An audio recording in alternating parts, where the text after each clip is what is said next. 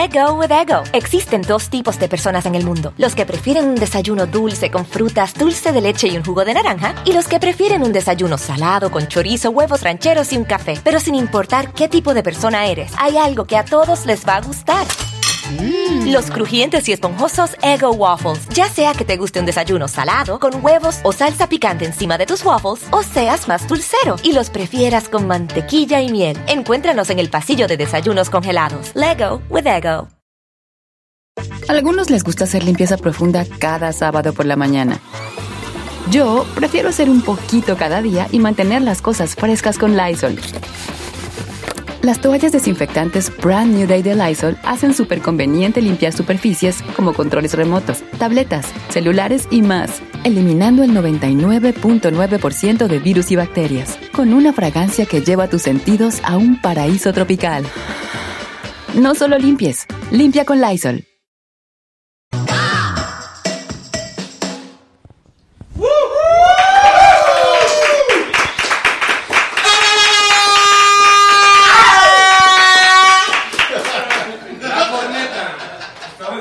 Ahora ya tenemos a Lobito Samurai. Quítese ese molocote de ahí. Quítese ese molocote. Gracias. Hombre, gracias. Qué bonito. Y mi camiseta que nos compramos juntos. Sí, fíjate. Qué chulada de tienda, la verdad. ¿eh? La verdad, nos la compramos el Jeremías y me acompañó. Él me la escogió. Una cosa muy bonita, ¿verdad? Como, como a la una de la mañana en nuestros ires y venires. Justo, justo, que ya empiece, por favor. Ay, no, no, no, a ver, espera, ahora ya te esperas. Está bien. Pequeño saltamontes. Aléjate haciendo así.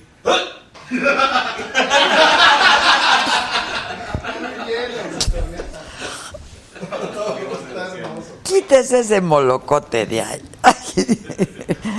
Oigan, ¿qué onda? ¿Cómo están? ¿Qué onda? ¿Qué hubo? Me dicen que ¿qué hubo? Pues no, ¿qué hubo? Este, ¿cómo están muchachos? ¿Todos bien? Mira, ya entró Gisela que no estaba. Hola. Hola. ¿Cómo estás? Es que como ya bajaste tanto de peso ni te veo. Pues es la verdad, ¿cuántos llevas? ¡Hijo! ¡Aplausos! O sea, los que se le van a Gisela se le van al Chalini. ¿Qué va? ¿Dónde está, eh? ¿Ahí? ¿Dónde está? Cuidando al chamaco. Cuidando al chamaco. Oigan, bueno, ¿qué hacemos, hijos? Es que la vida no es fácil. He tenido un día muy complicado. También Muñoz Ledo.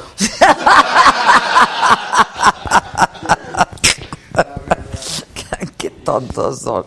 Pero yo más, yo más que Muñoz Ledo. Que por qué ya no ponemos el completo video de cada programa. Ah. ¿Por qué qué? Víctor no quiere. Y de aquí a que quiera. Este, ¿cómo están todos bien?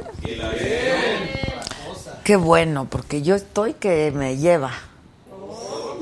Te manda salud. Ah, Josué te manda saludos, Gisela. ¿Fuiste tú? Ah, ah este es Josué González. Una Iba a disculpa. causar problemas entre Chalín y José. Una disculpa, una disculpa. Oigan, eh, que pases la dieta. Pues hay que ver los lunes a Sorge. Sigan sus instrucciones. Carlos ya perdió como cuatro o cinco. ¿No lo vieron? Está bien delgadito ya. Pues es que necesita, quiere, ver- quiere ver el pack. También está haciendo y se toma sus proteínas y esas cosas. Pero flaco con cuadros no vale. Como, gordita con chichi. Pues sí, qué chiste, la verdad. Tienes razón, el Vitor. Tienes razón. Pollo Milán ya se pintó de color azulito. Muchísimas gracias, como siempre, Pollito, porque tú siempre te pintas de colores. Hoy me habló alguien y me dijo, ya me voy a pintar de colores. Pues ya, ya, que no se tarde. Ya, ya. Oigan, bueno, pero eso solamente puede ser en el YouTube, en el Facebook no. Mira, Arturo Alonso ya se pintó de color azul también. Hoy nos combina más el rojo, creo yo. Creo yo. Pero pues hay como cosa suya, hay como cosa suya. Pollo Milano otra vez, ¿cómo hacemos para que se te quite el mal humor? Pollito con unos rojitos aquí. Si supiera. Con varios, con varios rojitos, porque estamos transmitiendo en... Ah, eso.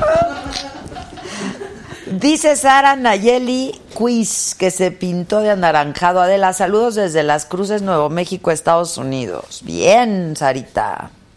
20 dolarucos, muchachos. Eso, es todo. Que le mandemos saludos a Mildred, dice Perla Ivette Hernández, que está viéndonos con, nos- con ella. Muchas gracias, Ena Salinas, que cuando me encantó cuando invitaste a mi primo Rafa Sánchez Navarro, a mí también me encantó, a mí también me encantó.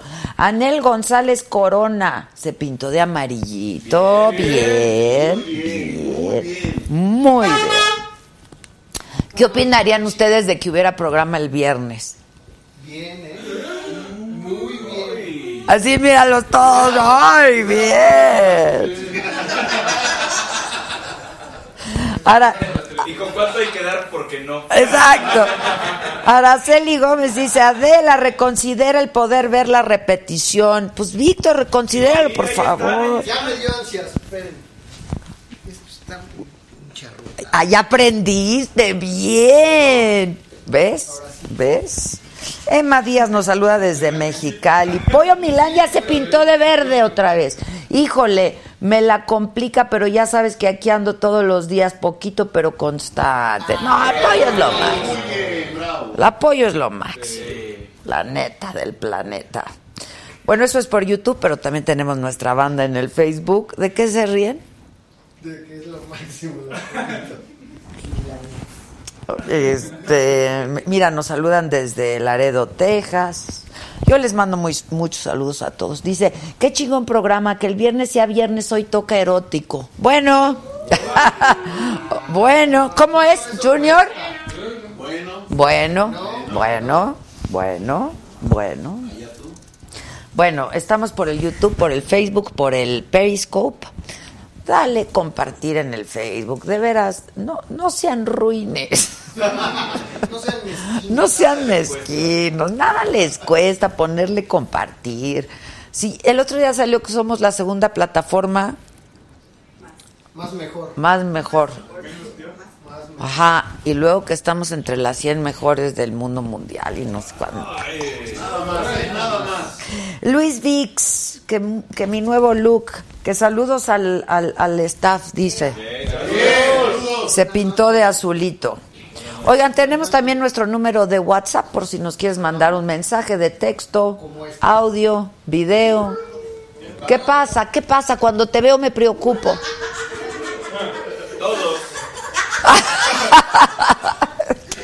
De veras la veo y me preocupo. ¿Pasa algo? Todo estaba todo en orden. Bye. Está en modo zen. Ok. 55 14 87 18 01. Y les recuerdo que nos pueden escuchar también en el podcast que está en iTunes, en Spotify, la saga.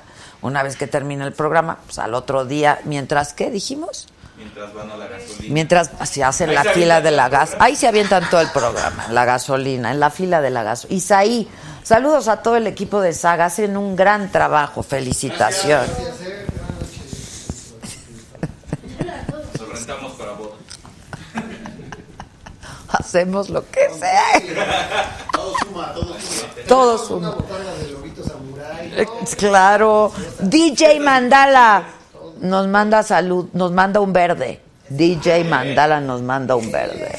Oigan, y estamos muy contentos porque tenemos nuestra tienda en línea ya, que es Saga lasagastore.com, en donde tenemos nuestros productos y va a haber muchos más productos, van a ir habiendo más. Va a haber productos de colección, se van a agotar. Si no los pides ya, están en la preventa. Sí, porque voy a hacer ediciones limitadas de cada cosa. Poco, pero apoyo a la causa. Tengo dos hijos dragones, dice Araceli Gómez. Tú muy bien, Araceli. Yo tengo como 20. que les gusta, ¿verdad? Así es, dragones y borrachos. Gracias, Araceli. Miren qué bonito, Fitness Lifestyle by Cake Fitness. Está complicadísimo. Lo máximo, la saga Life, el mejor talk show del mundo mundial. Ah, es tu amigo Keiji, ¿no?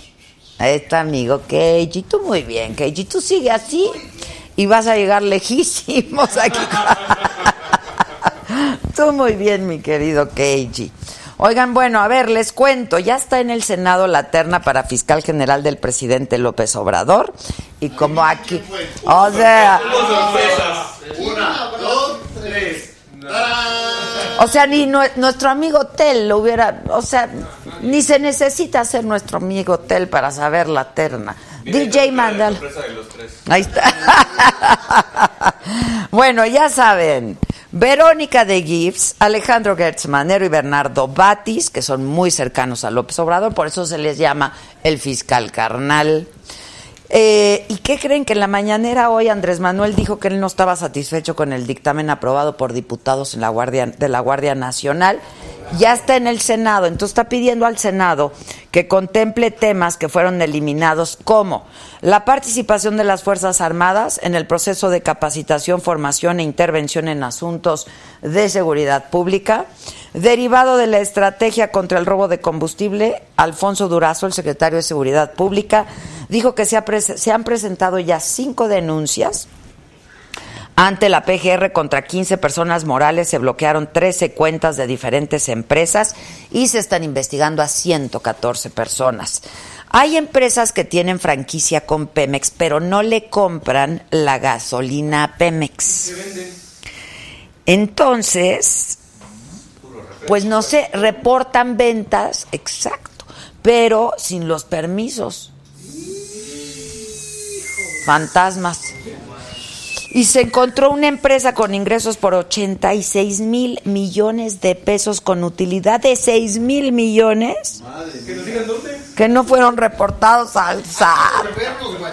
Sí, me- ya me cae, me cae. Kiahual dice, todo lo que gano en encuestas es para pintarme de colores. Bien, Kiahual, bien, Kiahual, tú muy bien. Bueno, pues eso. Luego en el juicio del Chapo, está bien interesante lo del juicio. Parece serie de las series, neta, de las narcoseries. Resulta que hoy testificó Lucero Sánchez. Se le conoce como la chapodiputada. ¿Se acuerdan de la diputada? La que fue a visitarlo y ella. Se dijo confundida de sus sentimientos por el líder del cártel explicó que fue una mezcla entre amor y miedo. Y es, creo que creo que no se están acordando bien de Lucero. ¿Se, se acuerdan que entró con una identificación falsa y que la apañaron a- al altiplano, etcétera? Bueno, este y entonces ahí la descubrieron cuando lo fue a ver en, esto fue en el 2014, en septiembre del 2014. Y ella está recluida en Estados Unidos acusada de traficar drogas para el Chapo, pero es que le tenía entre amor y miedo. ¿Y quién crees que estaba también en, la sesión? ¿Quién? Emma Coronel. Oigan, Se le juntó el mandado. pero ya vieron que le autorizaron que, que lo fuera a ver su madre al Chapo. Sí, porque la jefecita es la jefecita. Sí. Que porque estaba en un estado de salud bastante precario y quería ver a su hijo, entonces al parecer ya se le autorizó que fuera a ver al Chapo. Están en eso, están en eso. Bueno, en Colombia, José Aldemar Rojas Rodríguez fue identificado como el autor material del atentado que dejó 10 muertos. Lo vieron en una escuela de policías en Bogotá. Si no lo han visto, toda la información está en la plataforma de la saga. Este, ahí está todo, todo- toda la información de esta nota y de todo lo que ha pasado durante el día y muchísimo más. Eh, y el acto es investigado como un ataque terrorista. Estuvo cañón, ¿eh? Se impactó el coche, murió el conductor. Este, pero bueno, pues eh, ya hay 10 muertos. Hoy en Saga Live va a estar con nosotros una dupla de Gustavos, ¿verdad? Gustavo al cuadrado. Van a estar Gustavo de Hoyos, presidente de la Coparmex, el senador del PAN también, Gustavo Madero. Va a estar, ¿se acuerdan de Ma- No, sí nos acordamos de Manuel Andeta. Manuel Andeta, que es actor. Este.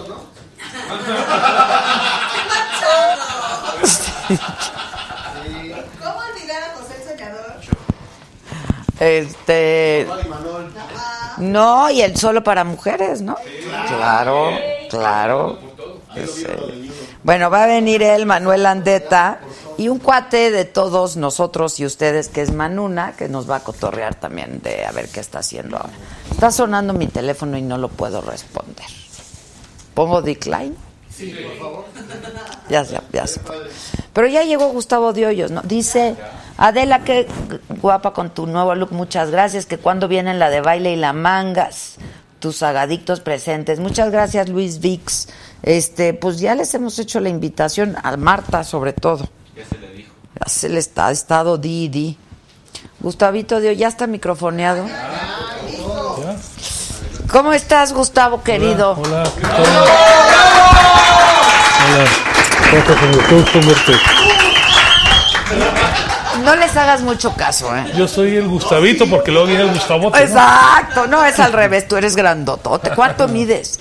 1.86. Mira, y ayer cuánto cuánto dijo Pepe Aguilar, 1.90 y qué? Sí, ya casi los dos metros. ¿Cómo estás, Gustavo? Muy bien, Adela, qué gusto en verte. Igualmente, hace un rato que no nos veíamos desde la entrevista, ¿no? Así es, Durante la entonces. campaña, desde entonces. Pero yo te veo mucho también porque veo todos tus comentarios que haces tanto en Twitter y en todas las redes sociales.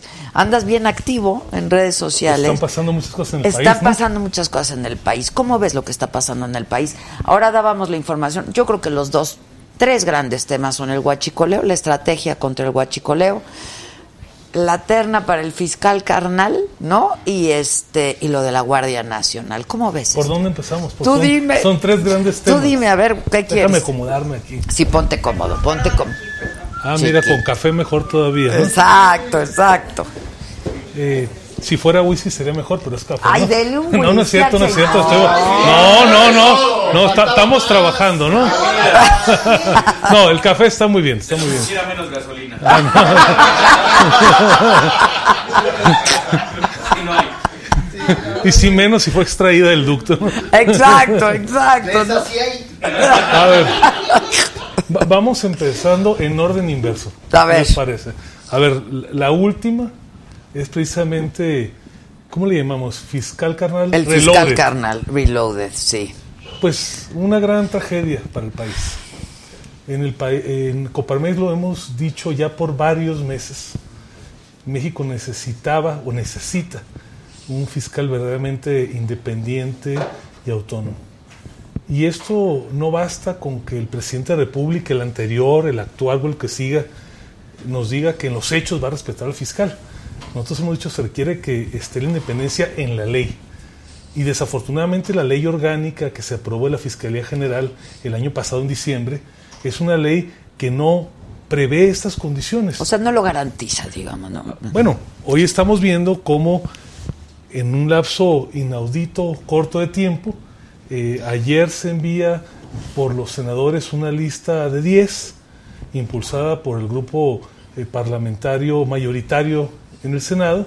En menos de 24 horas el presidente de la República reduce esa lista de 10 a 3 y en menos de 24 horas mañana eh, tendremos eh, la decisión del Senado. Estoy haciendo profecías. Sí, bueno, así seguramente. A lo mejor me equivoco, ¿no? Pero apostaría una lana a eso.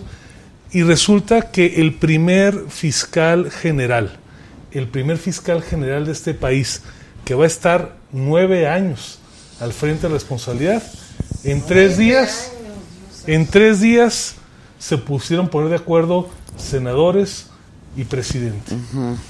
estamos perdiendo una gran oportunidad como país. Aparte, fue la terna que siempre se dijo que, que, que ¿Alguien, estaría. ¿Alguien dudaba que estaría en No, estos? nadie. Y ayer, y ayer cuando ya estaban en la lista de los 10, pues tampoco nadie dudaba que sería la terna que mandaría el presidente, ¿no? Es desafortunado, Adela, para el país. Sin embargo, aquí no acaba la lucha, aquí está empezando realmente. Eh, ya estuvo, hay que decirlo con claridad, ya estuvo de simulación, ya estuvo de que nos tomen el pelo. Nosotros lo dijimos desde hace tiempo en la Coparmex, necesitamos reformar la constitución para que este tipo de vaciladas no se sigan repitiendo una y otra vez. Cambian los presidentes y las formas, las malas mañas, ahí están. Otra vez tenemos un fiscal carnal. Tanto que batalló la sociedad, años de pelea, 300 organizaciones sociales para evitar que fuéramos otra vez, estamos tropezando con la misma piedra. Y no es un asunto menor, eso es lo que tiene que entender la gente. Es un asunto. No es un tema de abogados, Sí, no, no, es un tema nada más de jueces, es un tema de la sociedad. El principal reto que hoy tiene el país es la fragilidad, la debilidad de su Estado de Derecho. Vaya, el tema del que vamos a hablar a continuación, que tiene que ver con la Guardia Nacional, el tema que tiene que ver con el Huachucol, el común denominador de esos tres es Estado de Derecho. Exactamente. Es el tema de México, incluso más allá Es que la economía. el gran tema de México, tal el Estado de Derecho. Exactamente. Y hoy en esta decisión, que es la decisión más importante que se tiene que tomar, porque en una persona el fiscal general recae toda esta responsabilidad por nueve años. A ver, nunca antes en la historia de este país ha habido un procurador general con esta duración. Sí, no, no. La duración promedio ha sido dos años. Y ahora estamos dando Ahora, un en voto el mejor de de los casos sería de seis lo que dura una administración, pero, Pero esto es transexual. Es transeccional. Se hizo una apuesta de largo plazo y el procedimiento de elección, pues evidentemente deja mucho que desear. Eh, no vamos a cuestionar la integridad de los individuos. Habrá que revisar, una vez que haya un fiscal electo, cómo hace su trabajo. Lo que sí podemos decir es que la selección está viciada, no va acorde a la democracia, no es acorde a los tiempos que vive el país. Y al menos en la Coparmex hemos tomado la decisión de que aquí esto no acaba. Pero ¿qué, hay, ¿qué van a hacer? Bueno, déjame platicarte que desde hace varios meses iniciamos lo que va a ser, no tengo ninguna duda, la primera iniciativa ciudadana en materia constitucional de la historia de este país. A ver, ha habido ya varias iniciativas ciudadanas que han modificado leyes. Tú recordarás la ley 3 de 3. Ahí estuvimos varias organizaciones, entre ellas la Coparmex. Hace unos meses iniciamos un proceso para hacer una iniciativa ciudadana de reforma a la Constitución, al artículo 102 de la Constitución. Pero además tiene una cosa muy particular, aquí que está gente que nos gusta las redes. Es la primera vez que una iniciativa ciudadana se está procesando con apoyo a una aplicación digital. El INE desarrolló una aplicación y las personas que estamos a favor de la justicia, las personas que estamos a favor de que haya un fiscal autónomo, podemos suscribirlo a través de una aplicación digital. Los invito a que entren a la página de Coparmex para poder acceder a ella. Ah, para poder acceder a la aplicación hay que entrar a la página de Coparmex, Es una de las, que es coparmex.com, ¿no? Coparmex.org, somos una organización, un negocio. perdón, claro. Eh, entonces, con esta aplicación que, insisto, nos ha confiado el INE a la Coparmex para esta causa, pero que es una aplicación vigilada, administrada por el INE, vamos a tratar de obtener las 130 mil firmas aproximadamente que se requieren de Para- ciudadanos para que esto pueda ser llevado al debate y si es así, pues tendremos un fiscal electo que no se cumplió con el procedimiento que hubiéramos esperado. Pensamos que esto tiene una solución. Pero bueno, este camino apenas empieza. Creo que hay un aprendizaje de lo que no debe hacerse.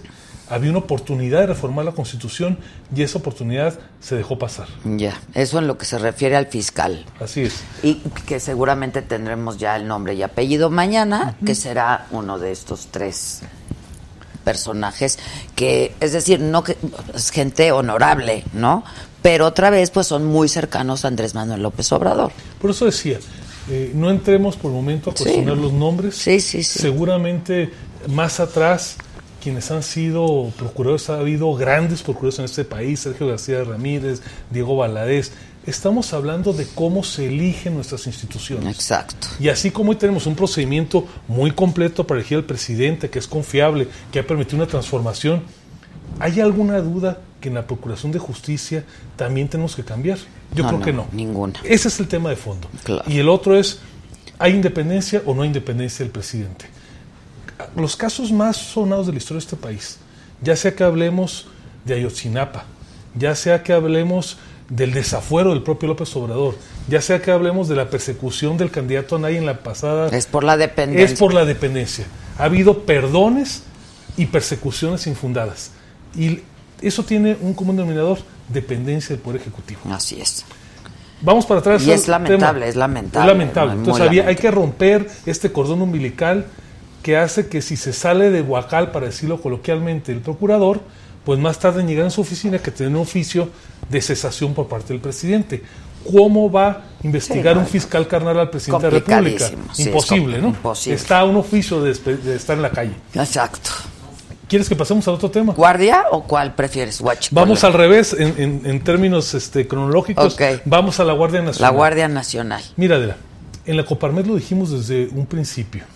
Eh, no es la mejor solución, pero es la mejor posible en las circunstancias.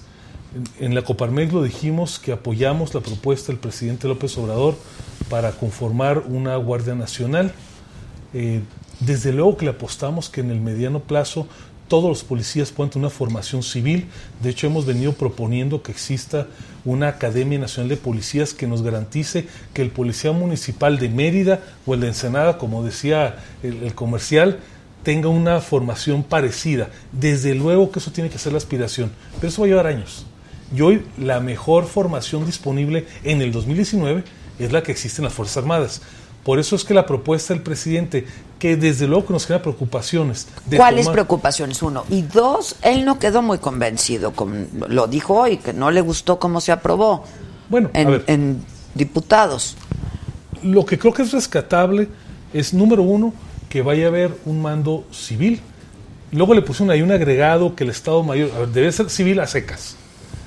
Número dos, que es fundamental, que aunque el origen de quienes sean miembros sea la Marina o el Ejército, una vez que pasan a formar parte de la Guardia Nacional, deben de ser civiles, para que estén sujetos a todos los ordenamientos que aplican a un policía.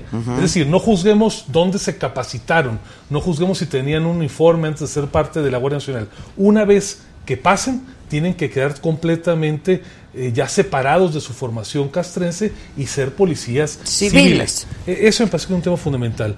Un tercer elemento que ha estado en la discusión es si la Guardia Nacional va a tener o no va a tener facultades de investigación. Es decir, solamente va a estar vigilando o si se encuentra con la inmedi- inmediatez de un delito, si se encuentra un guachicolero perforando un pozo, puede, ¿Puede o seguir no? la investigación o solamente puede, digamos, en caso de que prácticamente se tope con él de frente. Ese fue un gran debate. Y en caso de las investigaciones, solamente lo federal o también lo local.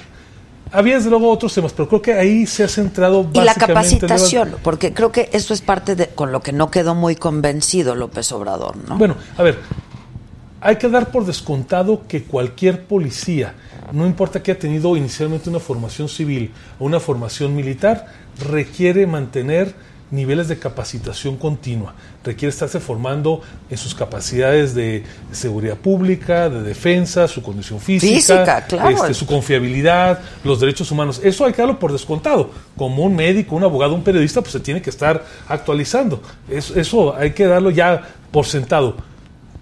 El nuevo debate del que poco se ha hablado, Adela, es más allá de cómo quede la Guardia Nacional, es si vamos a tener una ley que reglamente los actos de investigación.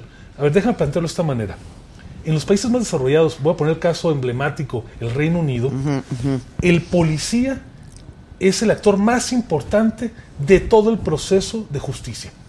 El policía prácticamente puede hacer casi todo y al final el juez dicta una sentencia. En México, hoy por hoy, un policía prácticamente no puede hacer nada. Todo tiene que ir a pedir permiso al Ministerio No Público. tiene autoridad. No tiene autoridad, pero además no tiene una norma que le regule cómo tiene que actuar si se encuentra un guachicolero, cómo tiene que actuar para hacer un interrogatorio, Sí, sí, sí. cómo tiene que llevarlos una fila de presuntos este, implicados para que pueda un, un testigo decir quién fue. las testimoniales, las confesionales, que son las reinas de las pruebas de los juicios penales, prácticamente cada quien las hace como quiera. Lo que hemos planteado en la Coparmex es que una vez que se supere este debate de la Guardia Nacional, inmediatamente tenemos que emitir, bueno, el Congreso, una ley nacional de actos de investigación. En el Reino Unido son dos tomos prácticamente, y aquí son unos cuantos articulitos, cómo queremos que se hagan investigaciones con éxito y a la vez que se respeten derechos humanos. Mira, ayer... Que eso eh, es fundamental. Yo entrevisté a Miguel Ángel Osorio Sí. Chong, que ahora es senador y que Sí. fue secretario de Gobernación, y me dijo, o sea, tenemos que cuidar los derechos humanos de la Guardia Nacional. En sea, esta es- propuesta que ayer empezamos a, a presentar, eh, Roberto Hernández, aquel que hizo el documental famosísimo de Presunto Culpable, que ha seguido investigando cómo van las cosas en las prisiones, eh, México tiene hoy, fíjate, curiosamente lo hizo el INEGI, la más amplia encuesta en prisiones del mundo.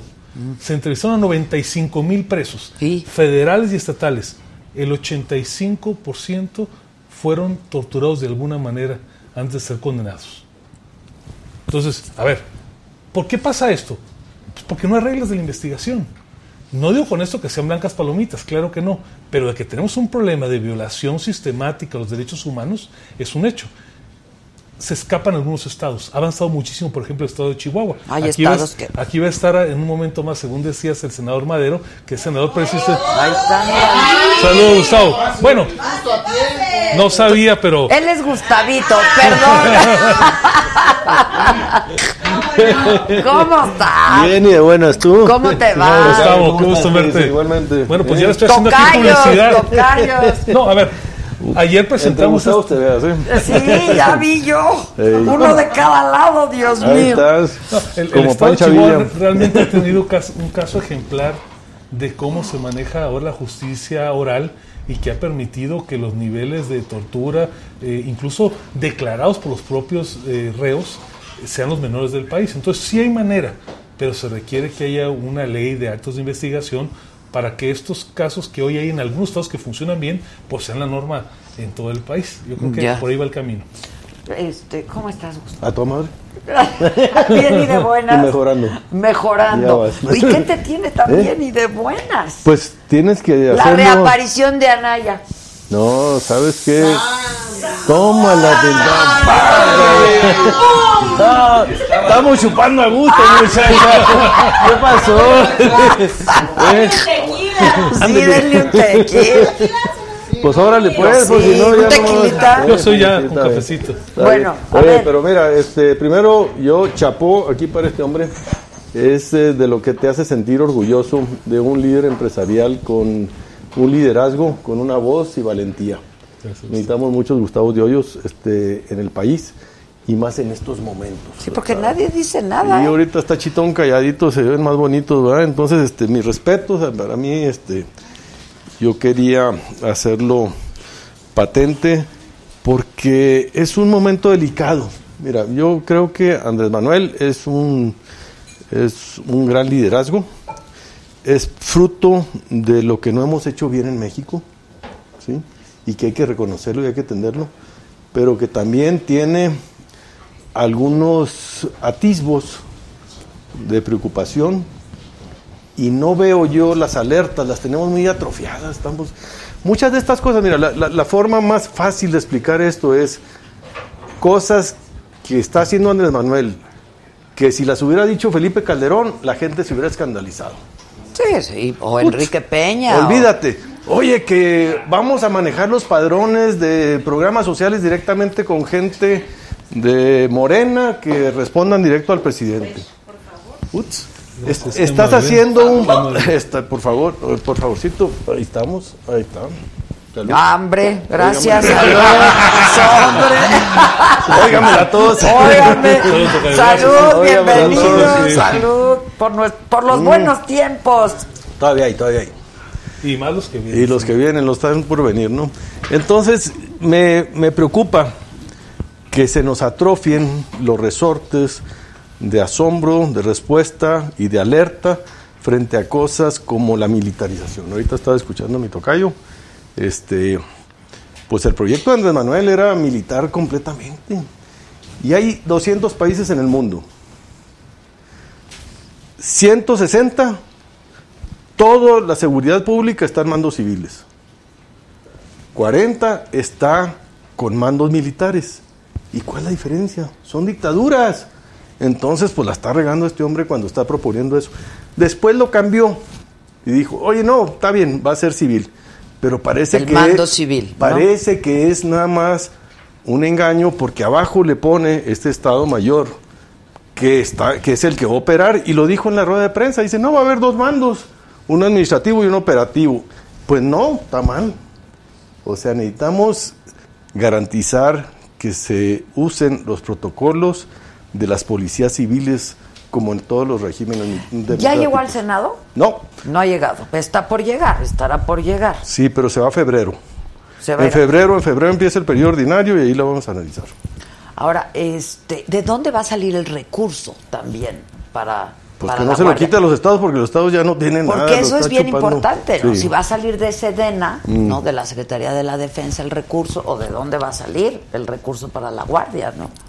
Yo creo que me parece que eso también es importante Sí, mira, decirlo, el tema saberlo, es pues, ¿no? que el proyecto contemple cómo se van a fortalecer a las policías de los estados, de los municipios, y cómo no les vas a quitar recursos, sino que vas a trabajar con ellos, ¿verdad? No a desplazarlos. Y esto no está todavía claro en el proyecto, ¿verdad? Este, yo creo que le falta mucho, eh, está preocupante, este, hay eh, comunicaciones de organismos internacionales que nos están diciendo no lo aprueben y pues están aprobándolo con el PRI y Morena. Este, creo que en el Senado pueden tener una resistencia más grande. Pues bueno, a mí por lo- el PRI votó a favor Hippie. en diputados y a mí por lo pronto Miguel Ángel Osorio Chong en la entrevista que le hice ayer dijo que Sí. eh, no iba a ocurrir así en el Senado, este, Ojalá y- Oye, de- como de- venía. de- ¿no? Déjame aprovechar este comentario y creo que vale la pena rescatarlo. Algo que pasó ayer que no es poca cosa. Eh, y ojalá que se repita en el Senado. Qué bueno que la vicecoordinadora parlamentaria Tatiana, claro. Tatiana Cloutier Se restó. Ese es- a ver, este Adela, es un hecho histórico en la democracia parlamentaria mexicana. No sé, Gustavo tiene experiencia en esto. Si los anales del parlamentarismo mexicano recuerdan un caso en que un subcoordinador parlamentario vote en contra o se abstenga. Ojalá que veamos en más diputados de todos partidos, especialmente de Morena, un raciocinio Bueno, en sus porque es que posiciones eso y no y no de una obediencia ciega eh, tlatuanística, ¿verdad? Este fundamentalista. Ah, sin duda. Ojalá que el PRI, en el caso del Senado, como te lo dijo, yo escuché al senador Osorio, eh, tenga una posición diferenciada Que se mantenga. este en un tema y de otro, incluso sus propios compañeros en la Cámara de Diputados. Sí, claro. Este tipo de cosas son de madurez de la ¿Hay democracia. antecedente? Sí, sí hay muchos, pero, pero lo- es muy destacable, hay que reconocerlo, Es que hay que aplaudirlo. O sea, su hay que coordinadora subrayarlo, de ¿sí? campaña. Pero ¿no? ¿sabes por qué? Subcoordinadora de la bancada. El, el tema es este, ella fue la coordinadora de la campaña, como dice, ¿sí? Y este tema sí lo dijo Andrés Manuel en campaña, lo contrario. O sea, él, él sí dijo que estaba en contra del aeropuerto, que estaba en contra de la reforma educativa, etcétera, pero también dijo que estaba en contra de los militares en materia de seguridad. Entonces, no nos sorprende, no, a nadie engaña cuando insiste en Santa Lucía o en echar abajo la reforma educativa, aunque no estemos de acuerdo. Pero lo dijo. Pero lo dijo. Lo que dijo en el tema de la seguridad y los militares es lo contrario. Ahí sí está él contradiciéndose a lo que dijo en campaña y por eso pues está contra la pared ahí Tatiana porque ella era la coordinadora y la que sostuvo esa posición. Entonces eh, se me hace muy valiente y hay que rescatarlo.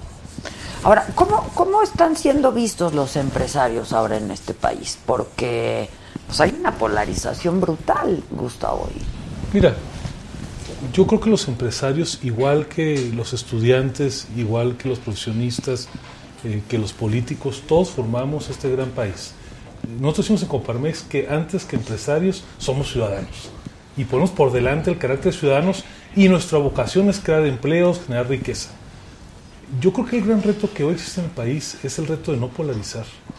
No se vale polarizar de norteños y del sur, de güeritos y morenos. Es, el, es el, Eh, des- el desafío, ¿no? que el tenemos. desafío es que las diferencias ideológicas que podamos tener enriquezcan la democracia y no que nos vayan a confrontar como mexicanos. Ya la historia nos ha dado muchas lecciones. Eh, yo he dicho una y otra vez que en esto las expresiones del presidente no ayudan, son desafortunadas. Eh, cada vez que se ve arrinconado una posición política, eh, trata de dividir el país en unos y en otros. Creo que el presidente en su doble carácter de jefe de gobierno y de jefe de Estado, porque en México hay que recordarlo, aquí no hay un rey. Sí, no, no. Eh, el no, no, presidente es, jefe de gobierno asunto. y jefe de Estado. Sí, sí. No hay una figura superior. De tal manera que el presidente de la República, en su calidad de jefe de Estado, siempre tiene que velar por la unidad, por la integralidad del país. Y las expresiones polarizantes, que habla de la mafia, del poder, de los herederos de Maximiliano, eso no le ayuda a la unidad del país. Mira, ese tema es a mí lo comparto completamente. El, eh, el no darle legitimidad a la oposición, a quien piensa distinto, descalificarlo como un enemigo de la patria. ¿sí? O sea, en algún momento ha dicho que conservadores son corruptos, son neoliberales, o sea, hace todo un... un- Es una visión maniquea. una es visión negro o maniquea, sí. blanco. Si no estás conmigo, eres eh, enemigo de la patria y no te da ninguna legitimidad. Este, eso no ha pasado ni en los peores momentos del autoritarismo priista. O sea, siempre le daba a la oposición un estatus legítimo de que representaba otras voces, ¿verdad? Otra pluralidad. Y aquí con este presidente no, no te está dando ese estatus, no te reconoce, este, te, te tolera. Dice, mira, estos pobres nos quieren ganar, pero son los enemigos, son los que quieren defender los privilegios, la corrupción. Entonces, no hay manera de estar en contra de, de la Guardia Nacional y, y no caer en el... Porque estás eh, descalificado Estás en descalificado porque ya estás defendiendo... Estás a favor de la delincuencia. De la Que no es delincuencia. cierto, pues, digo, es- na- to- todos estamos en contra de la corrupción menos los corruptos, en Exacto. realidad. ¿no? Así y es. es. es como esta estrategia contra el huachicoleo. Pues todos estamos a favor de que se termine con el huachicoleo. Yo no sé si la estrategia es la mejor, porque además yo no soy pero experta en eso. Eh, déjame decirte una cosa del guachicoleo. Desde que puso el guachicoleo, ahora es el enemigo público número uno. Es el chupacabras. Ya es el chupacabras. Ya no hay demo- ya no hay delincuencia organizada. ¿sí? Bueno, es que el Ya no. es Por crimen eso, organizado. por eso, pero ya eh, te está cambiando el tema y te está poniendo que todo el problema va a ser el guachicoleo, el problema nacional.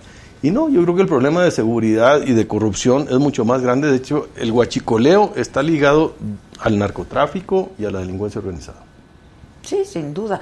Oye, este, ahora, ahora que mencionabas de que, pues, él es el jefe de gobierno y jefe de estado y de todos los mexicanos, este, ¿cómo, cómo, lee el PAN el hecho de que, pues, no haya ido a la, Muy mal. A Puebla.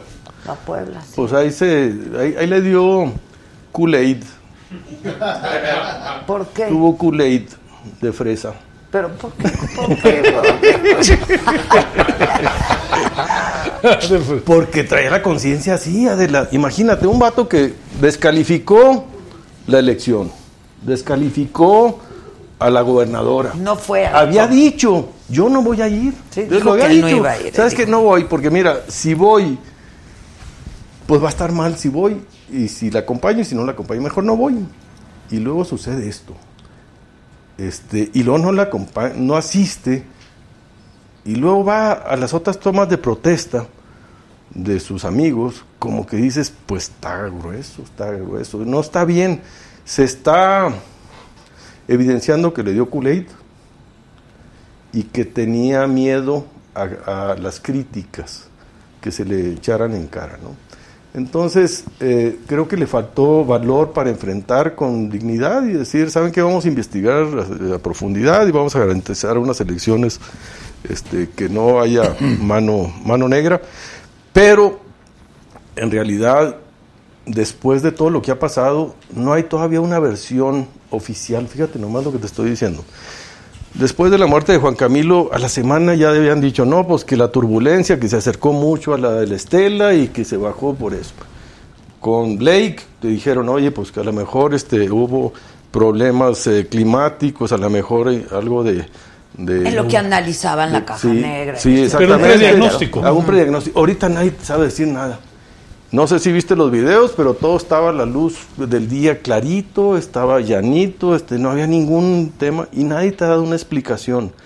Eh, a mí me preocupa muchísimo este ambiente enrarecido porque se da justamente en este conflicto del cual el presidente siguió manteniendo una posición no de jefe de Estado, como decía Gustavo, sino de un actor político, denostando y desconociendo a alguien que había ganado electoralmente y democráticamente, primero en las urnas y después en los tribunales, pero nunca lo reconoció.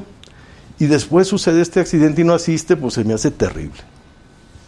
Y qué tragedia, ¿no? Además, Un tragedión. qué tragedia. Un tragedión que genera pues un vacío, un, un descontrol muy fuerte. Bueno, y en el PAN yo creo que viene la rebatinga, ¿verdad? De a ver quién va a ser el candidato, que Bueno, eh, sin duda Rafael era uno de los proyectos más consolidados rumbo al 24.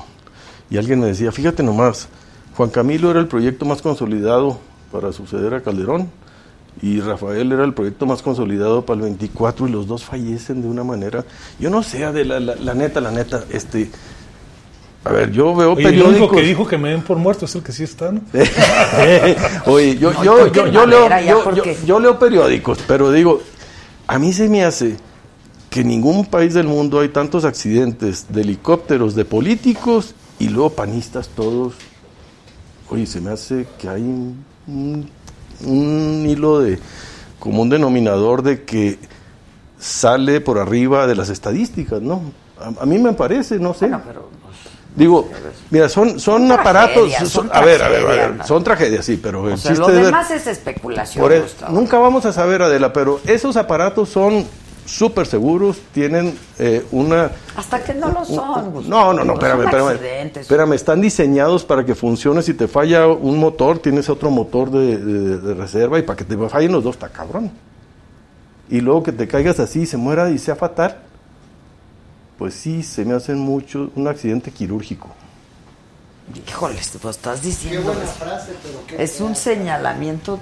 híjole. No, no, no, es, es un razonamiento, no, no estoy señalando a nadie. Estoy muy preocupado, estoy muy preocupado, hay, hay miedo, hay, hay, hay des- hay desesperanza, hay falta de confianza, de información, este, y, y sí genera un vacío de poder, de un poder, fíjate, ella llevaba 10 días de gobernadora y él 24 días de coordinador. Todo estaba a punto de despegar en ese proyecto. Sí, en ese proyecto. Digo, yo, yo me quedo con que, pues, que qué tragedia, la verdad. Y para el PAN es una pérdida, ¿no? Absoluta. Este, absoluta. Y de por sí el PAN que anda ahí. ¿Qué pasó? ¿Qué pasó? Ya, ya, no, ya, yo no me meto Oye, así tan gacho. déjame, déjame meter aquí mi cuchara. A ver, Gustavo. Como ciudadano partidista, Mm. que no por ello no interesado en la política. Se, se vale no tener partido y estar Ah, no, claro. interesado, ¿no? Creo que ahí estamos Una los más. cosa es ser apartidista y otra es ser apolítico y que te estés interesado en lo que Ah, pasa en tu país, ¿no? Mira, es un asunto de interés de todos los mexicanos no dar un paso al pasado, a los 70s, a los 80s tempranos, donde se consolide un sistema de partido casi único. Nos llevó más de 30 años una evolución este, de prueba y error, avances y retrocesos, hasta que logramos tener, repito, buenos, malos, regulares, pero una verdadera competencia política y sobre todo una expresión de partidos competitivos en lo federal, en lo estatal, en lo municipal. Esto nos llevó a que hubiera también Transición. representaciones en los congresos locales y federales, donde el presidente de un color o otro color, a veces de unas maneras mejores que otras, pero tenía que ejercer este poder de manera este, negociada, consensada. De hacer política. A veces buenas y malas formas, pero a final de cuentas fuimos desmitificando la institución presidencial. Aquella presidencia imperial que, dice Krause, prácticamente fue tomando un poco de cariz más democrático. Hoy hay que tener mucho cuidado, primero, de que no regresemos al pasado y que lo que pase en los próximos meses y años nos lleve a un brinco a los setentas. Y número dos, tenemos que recuperar, lo decía hace un rato Gustavo, la memoria de la importancia de la tolerancia. No hay en política malos y buenos. Hay visiones políticas distintas del país y no seas mal mexicano por no estar de Sí, acuerdo no, con el y gobierno. hay los corruptos que Sí, son... sí. En todos lados, ¿no? Sí, sí. Pero eso no Y hay que perseguirlos, negarlo. castigarlos y sí meterlos hubo bote. unos excesos espantosos. O sea, perdón. A ver, Adela, déjame ponerte en mis frases porque yo hablo menos bonito que A mi ver. tocayo. Él le- habla bien bonito, a mí me, me impresiona, yo soy medio bruto, pero bueno. Mira, yo estoy rucón, ya llevo años, pero al escucharlo yo me recuerdo, pues todo lo que hemos luchado por cambiar este país para una transición democrática. Una transición lerda, lentona, costosa, pero ahí la llevábamos. Y hoy democráticamente la gente eligió regresar a un modelo de concentración del poder, como nunca en la, después de la transición. Y los partidos políticos están ahorita este, delegitimados en una crisis del sistema de representación del sistema de partidos. Entonces, hay, hay unas alertas ahí, yo digo, hay una alerta democrática, así como hay alerta ámbar, alerta eh, de género, alerta... Ahorita hay que prender una alerta democrática, de la transición democrática. Está en riesgo. En el mundo, no nomás en México, Sí, pero, no, hay pero casos, en México... pues, es lo que está pasando Sí, en muchas partes. Pero en México aguas, porque ahorita yo creo que Andrés Manuel no es demócrata.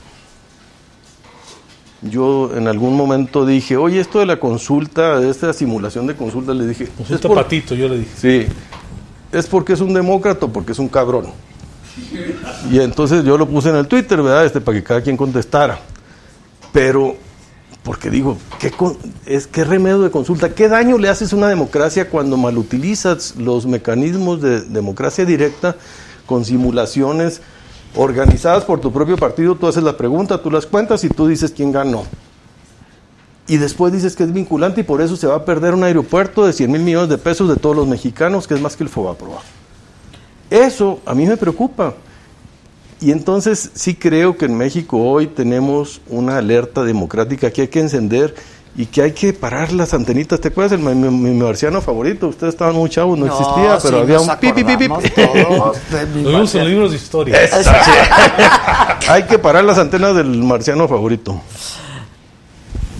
Y entonces, Entonces, Sí, que pero- no, ah, te voy a decir mi dicho, no se me apejendejen. oye, ayer justo hablábamos de las encuestas, ¿no? Y Está de- grueso, sí, lo oí, ahí contenías a Carlos aquí. Este, ¿A cuál Estuvo Carlos de. Massive Caller, Sí. estuvo Carlos de el nivel de aceptación de Carlos López Campos. Obrador, o sea, nada lo baja, ¿eh? O sea, nomás- hay un No, a ver, bono, yo- déjame suerte yo ahí un- una precisión. porque además no es la única. Pero encuesta, es- mira, todo es cómo interpretas. Eh, Tú, tú, tú muy bien, ¿eh? Tú ves cosas muy interesantes en la vida. Tú muy bien. Óyeme, no sé por dónde tomar eso. Oye, Tú muy bien que ves saga. Ah, qué chulada. a ver, Adela. Se ha hecho mucha fanfarria Eh. diciendo que el 56 o el 57% de los mexicanos apoya el combate al huachicol. No obstante, en los momentos del desabasto más duros, y se hizo mucha laraca de esto. A ver, para mí eso es una tragedia para el presidente.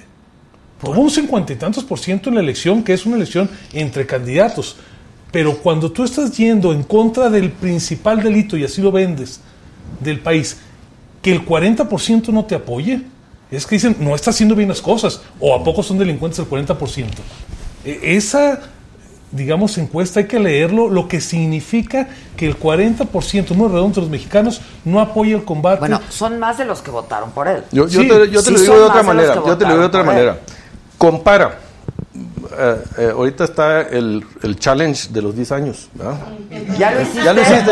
Ay, ay, ay, ay. Bueno, ahí le, ahí le, ahí le- ahí le- Calmantes montes, calmantes montes. Hazte el challenge de los 12 años. Y entonces, no, 18 años. Compara la popularidad de Andrés Manuel López Obrador, que ahorita nos tiene a todos como babosos, con la de Fox.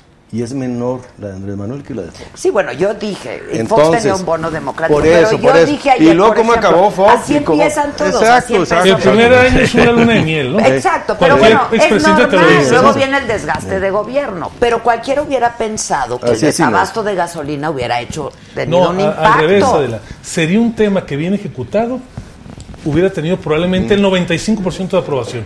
A ver, 40% de los mexicanos dicen no hagas eso. ¿Qué significa? que están diciendo que no se hizo bien. Ahora, no hay duda. Yo, yo estoy absolutamente de acuerdo en que se tiene que acabar con ver, esto, ¿no? yo creo que O no hay ningún yo no sé, mexicano otra vez. bien- Ahí, ahí no está el dilema, Adela. Exacto, Ese, yo- ese- yo no- ese- ese no es tema. Exacto. No, mira, todos estamos de acuerdo. que no Yo, es- yo te voy a plantear pues, Bueno, bye. Bueno. No, a ver, el problema es que la mala instrumentación de una decisión política, a ver, hay una buena decisión política valiente del presidente y una ejecución errática. Lo que ocurrió es que el daño diario que recibía el gobierno, que sigue recibiendo por el robo, se lo transfirió a los ciudadanos y a las empresas.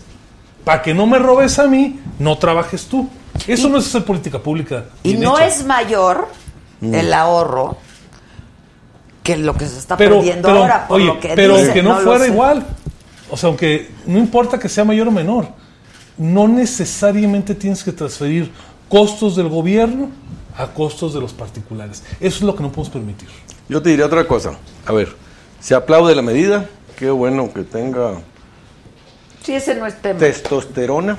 Que no haya o- Kool-Aid. o- o que no haya Kool-Aid en este tema. Pero lo que sí es que le falta planeación, estrategia, capacidad. Y el vato y su equipo son muy trasnochados en las soluciones. Eso de 500 nuevos cisternas de Pipas. 60 mil litros es una... Hazme el favor, hazme el cabrón favor, como dicen en mi tierra. Ahorita ya hay ductos que no los puedes penetrar. Mejor vigila y garantiza. Ya hay trazadores volumétricos para garantizar Pero está bien difícil. no, no, no, que, que- que- no, hombre, no, en todo el mundo, ese es un problema de todo el mundo y en todo el mundo hay soluciones, pero la solución es tecnológica, no es para atrás los filters, no es cerrar y vámonos por pipas, porque las pipas ya se las están robando, porque es la delincuencia organizada. ¿Está La- comprando más? Está comprando más, Oye, exactamente. escuché a alguien que dijo, es Sí. como para que no robaran los, los bancos, Los que no haya dinero para la Pues sí, gente. o sea, no hay robos, ¿no? Tú muy bien, banco. porque lo dijo aquí Vanessa Rubio Ah, también, que pues es- está, está igual. Ahora, ¿ya viste a Naya? Que nos cuente el chisme, güey. ¿Ya viste a Naya?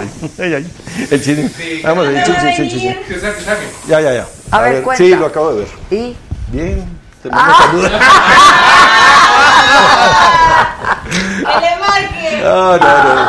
No, mira, te- ¿Sí le a ver, contesta? voy a tener ¿Ya que... lo perdonaste? Sí, te voy a poner, te voy a tener que contestar en serio. A ver, no, sí, claro, pues claro. No, no, no, mira, el tema es, ahí te voy. A ver, viene. El tema es No este. hagas yoga nomás. ¿eh? Sí, sí, sí, ahí vamos a hacer yoga. Oye, ahí te bailo. Este, en Este, sí, lo acabo de ver. Y lo vi después de el pro- el tra- la tragedia de, de Puebla. Y estamos hablando de que hay que cerrar filas y ver por encima de nuestras diferencias. Ahorita mucha gente me dice, cuiden al PAN, resuelvan sus diferencias y piensen en el país. Y en ese contexto lo vi y estoy en la misma actitud con Marco Cortés y con todos mis compañeros. Es por eso es respuesta en serio. Oye, ¿y cuándo lo perdonaste? No, mira, pues en política nada es personal. No, eso sí estuvo re personal. Sí estaba No, pero si, si, si, te, si te quedas ahí, te, pues ya te echas a perder la vida. Pero sí lo sentiste como una traición, es como Pues del hijo pródigo. es su bronca, no es la mía. Yo estoy aquí feliz de la vida. ¿Y él qué? Su tequila. Tequila con limón y un poco de Y en su ron. meditación, zen. Óigame, óigame la tos. Óigame la tos. No, mira, eh, la neta, Ricardo, yo le aposté y creo, yo, eh, es un hombre muy talentoso, pero la regó, a mi juicio, en la campaña. Este, no conectó con los problemas de la gente, la empatía, la, la parte más emotiva, social, de sufrir, padecer y expresar los problemas de la raza. Y se me puso en un, en un discurso muy, muy de círculo rojo. Este, y ahí se nos fue una gran oportunidad. No es de él toda la culpa, digo, la estrategia no estuvo bien. Andrés Manuel, este, hace 12 años muchos decían, oye, nos pasó la bala rozando, ¿te acuerdas? Pero no hicimos nada como país. Entonces creo que Andrés Manuel es una oportunidad para México para resolver problemas que están desatendidos, de desigualdad, de privilegios, pero hay una alerta de una regresión autoritaria en nuestra democracia y es lo que yo quiero cuidar. Me preocupa su proyecto de perpetuarse en el poder con esta simulación de lo que es la consulta de, si se quiere, la revocación de mandato, porque es una burla para aparecer en la boleta y en 6 millones de spots y ganar por esa vía una mayoría artificial en el Congreso. Eso es lo que no me gusta de Andrés Manuel. A mí no me, no me da miedo que hable de los pobres, que hable No, no, no, al de, de- contrario, de la desigualdad, de, de los corruptos. Eso está bien, hay que apoyarlo. Pero que no vaya tejiendo, como lo veo, un proyecto en el que el presupuesto es para asistencialista, para el control, como antes en el PRI, de clientelas, de los jóvenes, estos de los ninis, para tener todo un ejército electoral para el 21. Eso es lo que no me gusta. Lo demás creo que hay que apoyarlo. Yo también, yo coincido. Este, a mí me parece que es un hombre genuinamente preocupado por estos temas, ¿no? La pobreza, la desigualdad. Está bien, Es- eso sí, es lo que es compro. brutal. Lo que pasa, Adela, es que se pueden tener las dos cosas.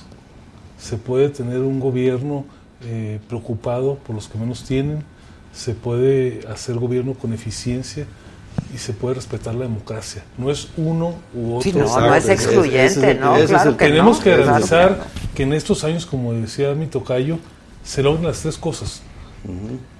Que ganemos mejor calidad de vida, que ganemos que haya más igualdad en el país, pero que no perdamos por ello la democracia. Y que haya visión de futuro, hombre. Esto no, no, no traen el tema tecnológico del conocimiento. La economía es del conocimiento. Y estos quieren echar abajo la reforma educativa. Imagínate qué contrasentido. No, no quiere El- ya. el- el- el- el- No, no, todavía no. no, todavía no, todavía no, Bueno, no, nomás es de puro, de pura boca. Todo es de, es de saliva. El, el tema, el tema de la reforma educativa a mí me preocupa Ahora, no sé mucho. cuánto le estén apostando a ciencia y tecnología. Nada, verdad, nada, le no- bajaron no el presupuesto, le bajaron. le bajaron el Pero además, este no, este, el futuro, el futuro está en las economías del conocimiento, ¿sí? El- el- y aquí le estamos apostando a los subsidios, a echar abajo la reforma educativa, a volver a los esquemas de centralización del control del magisterio. La reforma educativa que propuso está preocupante y yo quisiera ver más a la sociedad, a los padres de familia que salieran a defender algo que es patrimonio de todos los mexicanos. Echar abajo el Instituto de Evaluación Educativa, etcétera, son, son temas que, que me preocupan mucho, ¿verdad? Pero en fin, Bueno, es que, a ver, tenemos eh, muchos, ahí hablo eh, a título personal, pero con toda claridad, una notoria diferencia en la manera de ver el país de la que tiene el presidente. En su propio discurso inaugural, el presidente ubica en el 76 El el, mejor momento de México. Sí, lo dijo, a ver, dijo, no, hizo Sí. un trazo histórico Mm. y yo dije, a ver, está- no saqué bien las cuentas, ¿no? Sí. Pero donde el presidente ubica ideológicamente el mejor momento del país, Desarrollo estaba el. Titanic hundiéndose. En ese momento, a ver, nuestra postura es completamente en otro sentido. Ahí el país empezó paso a paso un viraje hacia la economía de mercado. En ese momento se empezó a abrir al mundo. Claro, hubo muchos problemas que no se atendieron, ni duda cabe ello. Pero decir que íbamos en la ruta correcta en el 76 y en el 80, por Dios, seríamos ahorita, yo no sé si Venezuela o Yemen o qué, pero de que el país ahí tuvo un pequeño, digamos, paulatino viraje. A ver, ¿por qué en esta campaña presidencial, con lo difícil que fue, nadie se atrevió, ni el propio presidente, a cuestionar el Tratado de Libre Comercio? Sí, no, al ver. contrario. Mandó eh, a, su- ah, a sus eh, representantes, claro. Ahora, otro tema, mira, el- la visión del sector energético es uno de los grandes eh, eh, atrasos de visión de futuro. Bueno, nos quiere llevar al, al cardenismo, al echeverrismo, eh, con un Pemex fuerte otra vez, este, que haga refinerías, este, cuando esto ya no existe en el mundo, ya son tecnologías renovables, automóviles que utilizan electricidad, no gasolina, y esto no lo trae en el mapa, no lo trae en el radar. Este, le preguntaron en la conferencia, oiga, y ahora este, con la escasez de gasolina, este, va a impulsar a los autos eléctricos, va a haber subsidios, y él se fue por las hidroeléctricas. No entendió la pregunta y habló de que las hidroeléctricas, que iba a hablar con Canadá para echar a andar las hidroeléctricas. A ver, ya son energías baratas, renovables, no son los hidrocarburos el futuro y este está apostándole a puras soluciones del pasado. Ahí me preocupa mucho. Creo que uno de los eslabones más débiles va a ser Pemex. Su estrategia acaba de estar allá en Washington, este, en Nueva York, perdón, y no convencieron, salieron preocupados. Sí, bueno, sí. Tiene 6 mil millones de dólares que re- re- eh, refinanciar y a lo mejor perdemos el grado de inversión. Si eso sucede, ahí sí vamos a empezar en un eh, una círculo vicioso de pérdida del grado de inversión, aumento del costo de la deuda, eh, mayor inflación, menos crecimiento. Que ya este año yo creo que vamos a crecer más al 1 que al 2. Pues es lo que estaban diciendo los expertos, ¿no? Que al- que al- ¿Por qué? Porque que no, le- no, no, no es una visión de mercado, este, no, no, no le entiende a los mercados, no, no les da importancia. No digo que no hay que atender las soluciones de la gente y los temas políticos, pero como dice mi tocayo, no son irreconciliables, tienes que hacerlo atendiendo la lógica del mercado, la lógica de la tecnología y también la lógica social. ¿Y cómo ves a tu partido en todo esto? ¿Sí crees que vayan a...? Pues no, di, di, di. Mira, mi partido es, en la calle me lo dicen, Adela, cuiden al PAN. Es lo, lo que tenemos los mexicanos como la, la fuerza de oposición eh, más, eh, con, con mayores posibilidades. Estamos en un momento que yo le decía a Marco, el presidente de mi partido. Mira, algunos preguntan...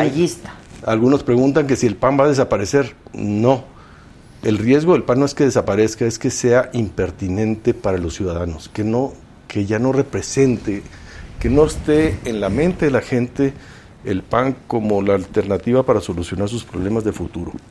Nos tenemos que volver pertinentes, re- eh, representar bien a los ciudadanos sus angustias Pues y como sus fue y sus PAN en algún momento. Y yo creo que ahí está, pero depende de todos nosotros en conjunto que logremos entender el mensaje, dónde estamos y con generosidad, imaginación, creatividad, lo, lo hagamos de aquí al 21. Y El lo que nos tema toca es a los Y que sea ciudadanos- incluyente, ¿eh? Y lo Sí. que nos toca a los ciudadanos es velar Pues, para ¿qué que el sistema de partidos no se deteriore. Necesitamos que haya un PAN fuerte, necesitamos un PRI funcional y competitivo, necesitamos el PRD que siga representando a un sector de la izquierda, necesitamos a Morena. Lo que no le conviene a este país, insisto, es que tengamos una regresión donde ya no haya competencia política. Mira, el sistema de partidos se la tiene una gran virtud, castiga y premia. Por eso es pues, eso es importante, castiga y premia. Necesitamos que los ciudadanos tengamos la opción de castigar a un partido que no lo hace bien y hacer que otro llegue al poder. En eso, mira, poco lo hemos dicho, ¿eh? tenemos que estar muy orgullosos y cuidar que ahora en este 2018 que recién concluyó, la democracia electoral mexicana realmente adquirió mayoría de edad.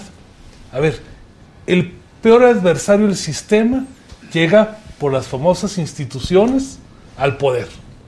Y el que está en el poder se va a la calle. Eso es la democracia. Por eso es tan importante que esa posibilidad de ir y regresar, de perder y de ganar, no se pierda. Y ahí, obviamente, mi tocayo sabe muy bien, tiene mucho que hacer los partidos por abrir espacios a los ciudadanos. Pues sí. Nomás una reflexión. Te la acabaste. Este, ¿Yo? ¡Qué bárbara! qué bárbaro. Me lo cambiaste. No, no, no, yo estoy aquí. estoy aquí. Mira, Adela, hay un problema. Es contemporáneo. Todas las democracias en el mundo están amenazadas y todas las democracias están eligiendo líderes autócratas, nacionalistas, proteccionistas, populistas. Repasan. Y democracias sofisticadas como Estados Unidos sacan a Donald Trump. Sí, sí, sí. Más que eso, Y ¿cuándo Donald- lo hubiéramos visto? y- no? y- y Donald Trump comparte con lo que estamos hablando de que no reconoce legitimidad del adversario, que es, eh, que es proteccionista, nacionalista, es populista y es autoritario. No re- y, y surgió democráticamente, pero así está sucediendo en gran parte del mundo. Entonces tenemos que entender eso porque hay una crisis del sistema democrático de representación. Mundial. Desde, desde ¿Te, te acuerdas que en España ahí se tendían en la plaza Occupy Wall Street, eh, los indignados, todo eso ha ido gestionándose una insatisfacción y mucho es por la desigualdad y los privilegios. No porque la gente esté deteriorándose su nivel de vida, sino porque no les gusta que haya Hay tantos hartazgo, privilegios y tanta desigualdad. Desigualdad, claro. Y claro. si atendemos eso, porque hay que tener un crecimiento sostenible. México, fíjate, vi la, la ley de ingresos de Andrés Manuel, de- lo que mandó oficialmente firmado por él es que va a crecer 2,5% el PIB cada año. Lo que él criticó en ese discurso, él dijo, yo voy a crecer 2,5% cada año. Ay, no es suficiente, ¿eh? No, no es suficiente. Y él Por había eso ofrecido- no creamos No, no, no. los empleos. No creo que lleguemos tampoco, ¿no? El primer año de seguro no, este, pero, pero necesitamos crecer casi al doble, al 4 o 5. Sí se puede.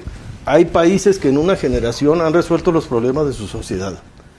Sí se puede. Son gobiernos, son instituciones y son políticas públicas adecuadas. Ahorita yo no veo ninguna de esas. Veo ocurrencias de servilleta de que voy a hacer un plan, un tren Maya y luego un istmo No, y luego fue me voy a de la. No, no, no. Estos son proyectos de servilleta. El proyecto este del aeropuerto de que voy a hacer Santa Lucía en dos, ese es sobre las rodillas. Adela. No tienes, no hay planes, no hay proyectos, no hay políticas públicas. Oye, ahorita que hablaba mi tocayo de la importancia de crecer, la verdad es que el crecimiento solamente se da en base a la inversión de los particulares. El gobierno no crea riqueza. Si acaso puede crear instituciones que den orden, tranquilidad, la riqueza la crean las empresas. No hablo para el patrón, hablo para el país. Sí, sí, sí. Y la verdad es que lo que hemos visto al principio de ese sexenio ha sido lamentable. Nosotros hablamos mucho de la ley Gandaya, que fue esta propuesta para eliminar la compensación universal. Hoy estamos metidos en una broncota. Muchas pequeñas empresas, incluso las de la frontera norte, que supuestamente van a beneficiarse por el programa de incentivos fiscales, van a tener un broncón porque van a tener que volver a empezar a venir a la Ciudad de México a pedir devoluciones de impuestos. Ahí quiero ver la fila de coyotes que va a haber en Hacienda para, Para estar hacer- tramitando las devoluciones que ahora ya no se pueden hacer compensaciones de impuestos. Parecería que es un tema de grandes empresarios, pero no, es una falta de entendimiento de qué medida le ayuda a que haya más Sí, le va a empresas pegar a los medianos no. empresarios y a todos, ¿no? Sí, sí, sí. Oigan, pero por ejemplo, él tiene su consejo de...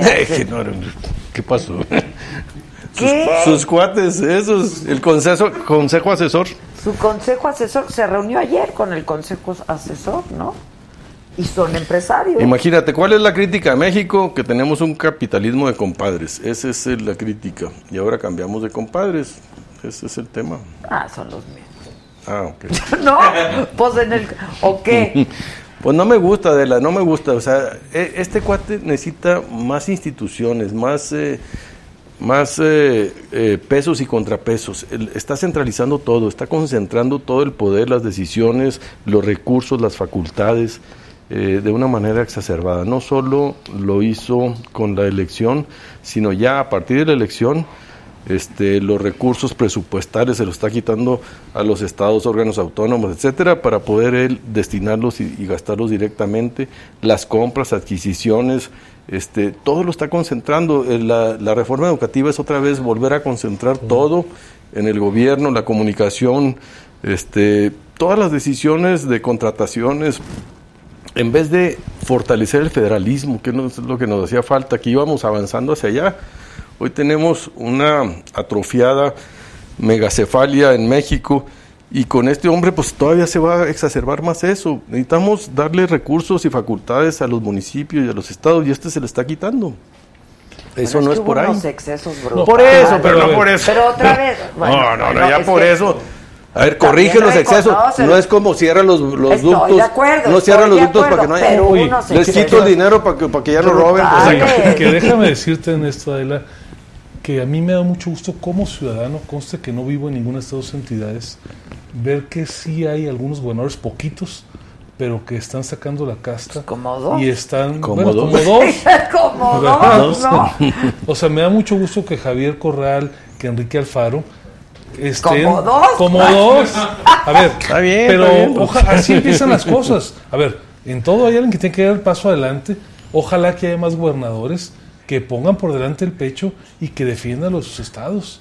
no es posible que vayamos de regreso a esa presidencia igual. En los años 70, estos dorados, donde había que visitar aquí cinco capillas para final la catedral política, para tener una obra, un favor político. Nos costó, aunque diga mi trofeo que lo digo muy elegante, pero le tocó eso.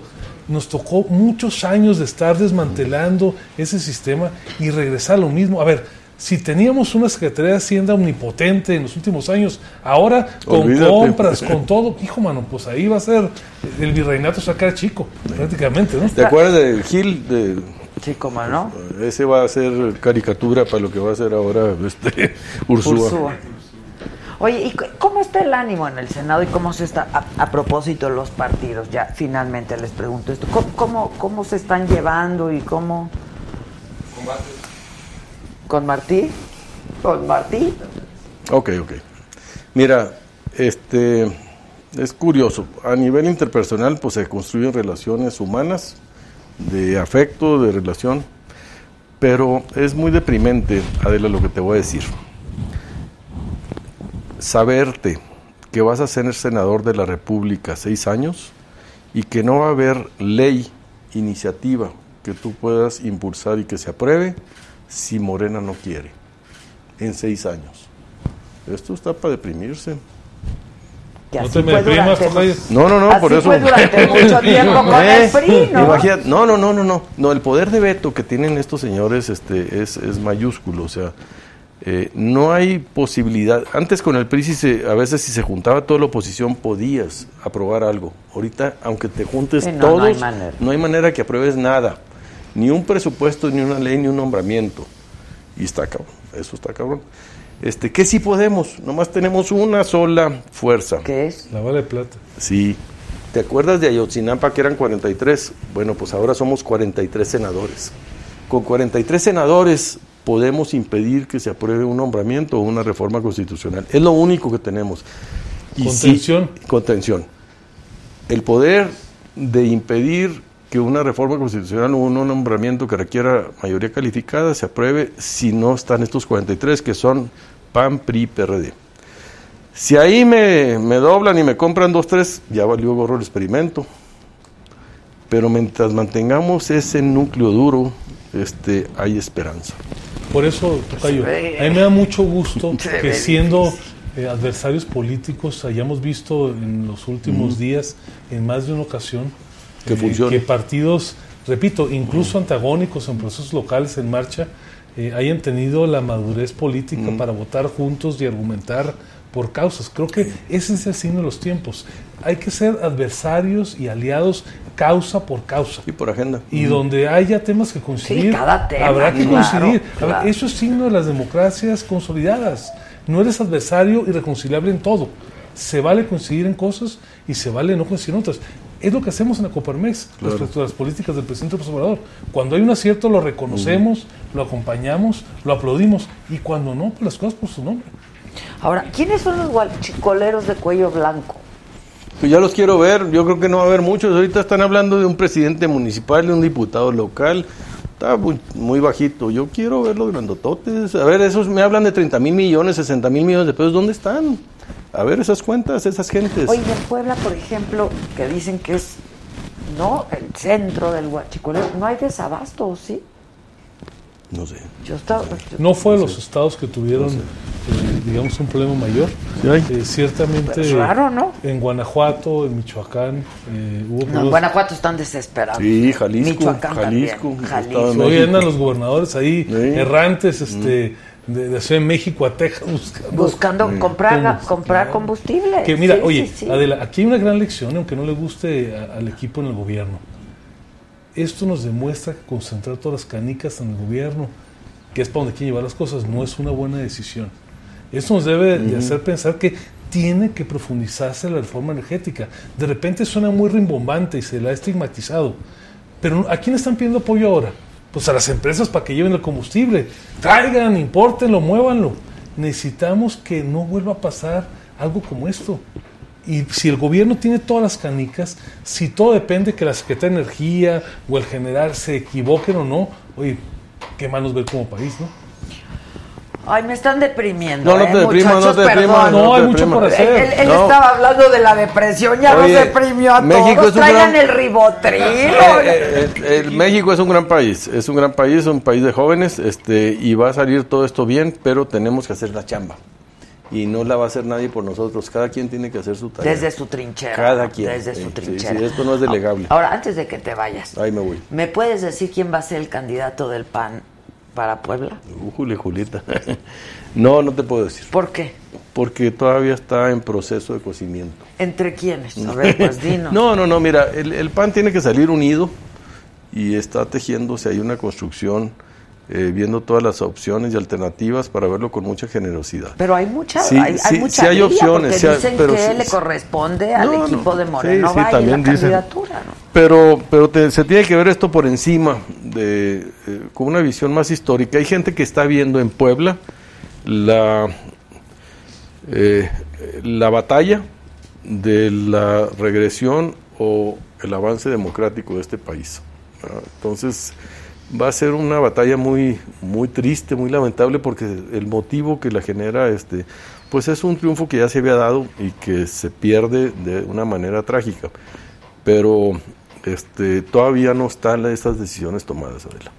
¿Cómo, ¿Cómo está tu relación con Felipe Calderón? Mm, ¿Cómo eres gacha? Ahora sí, ya antes de Ahí- que te vayas. ahí te es voy, la te voy. última No, mira, es un señor que yo respeto, es muy inteligente. Este, tenemos muchas diferencias. Este, eh, él está optando por una forma política que yo no comparto. Este, desde hace tiempo, pues ya alberga la idea, se salió del partido Acción Nacional, este, estuvo ahí insistiendo un rato, ¿verdad? Yo creo que es una persona muy inteligente, fue un gran presidente que tomó decisiones valientes, pero que en lo político necesitamos este, más generosidad y que no se dio ese, ese diálogo, ¿no? Yo lo apoyé mucho cuando fue presidente, tuve muchas diferencias cuando fui dirigente y pues esas se han mantenido, esas diferencias. Sin embargo, el diálogo y el respeto ahí está. Oye, pero sí coincides en que se ha desvirtuado por completo pues, la, la- la esencia y la filosofía del PAN, ¿no? Pues todos los partidos, lo que te digo es que ya ahorita, no, es que no puedes hablar de un partido de hace 80 años de con el lenguaje, con los términos de hace 80 Por, años. por ejemplo, Morena, Sí. que más que un partido es un movimiento. Sí, eso pero ese sí tiene cuatro años, espérate tantito. Mira, el PAN, ¿qué es el PAN? Y sigue siendo la democracia, un partido humanista, ¿sí? Eh, de derechos humanos, de la dignidad de la persona humana, la solidaridad, todo eso hay que seguirlo defendiendo. Eh, un partido eh, que cree en el federalismo, en, el- en el pesos contra pesos. Pero ¿cómo democrático? O sea, no me vas a reconocer que ¿cómo Anaya no? agandalló la no, candidatura. no, no, ganó electoralmente y después... Agandalló la candidatura. Después este, hizo un uso intensivo de sus facultades. ya me diste la nota. Ya me estás de acuerdo. Me diste la nota.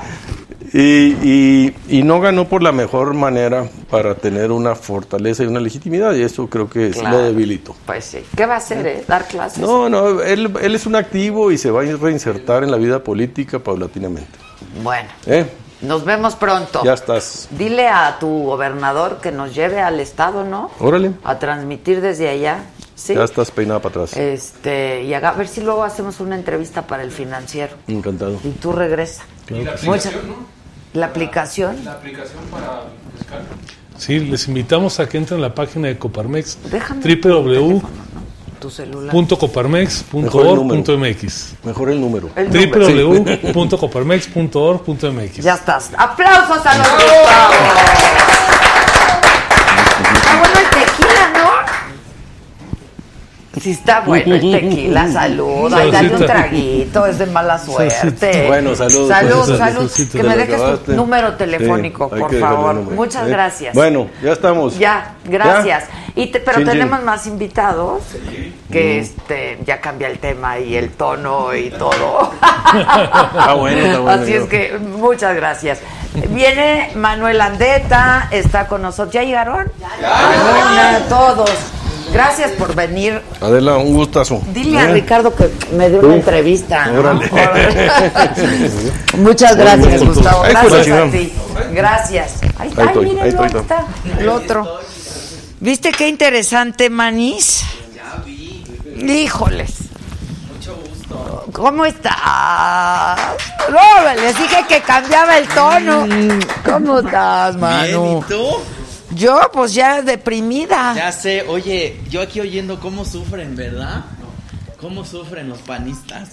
¿Qué tal los panistas? Ay, No, sí, sufren oye, todos, sufren todos. Sufriendo en Puebla, la batalla de Puebla del pan. Oye, tú ya, ya, ¿cómo te ha ido con la gasolina?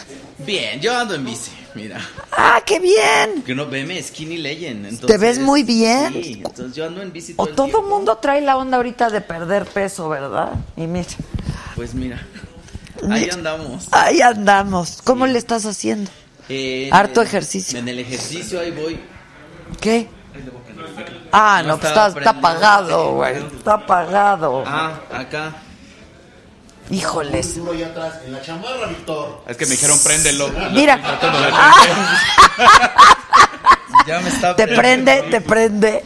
Oye, mira, ven- venimos del mismo colorcito. Ay, sí, es cierto, Mira, mira, muy mira, envinadas. mira. Andamos muy envinadas. Oye, la ¿eh? gente se pone bien loca cuando hablamos de política, pero hay que hablar de los Sí, hay que temas, hablar de- del tema. hay que escuchar a las personas. Hay que informarnos, amiguitas, Entre por más favor, ¿eh? oigamos, tenemos más elementos para hacernos un juicio de valor. Para opinar, no que para nada más estar ahí opinar. en el Twitter diciendo Podemos estar de acuerdo o no, pero hay que escuchar, hay que escuchar. Hay que escuchar. Y a mí casi que no me gusta la grilla, ¿no?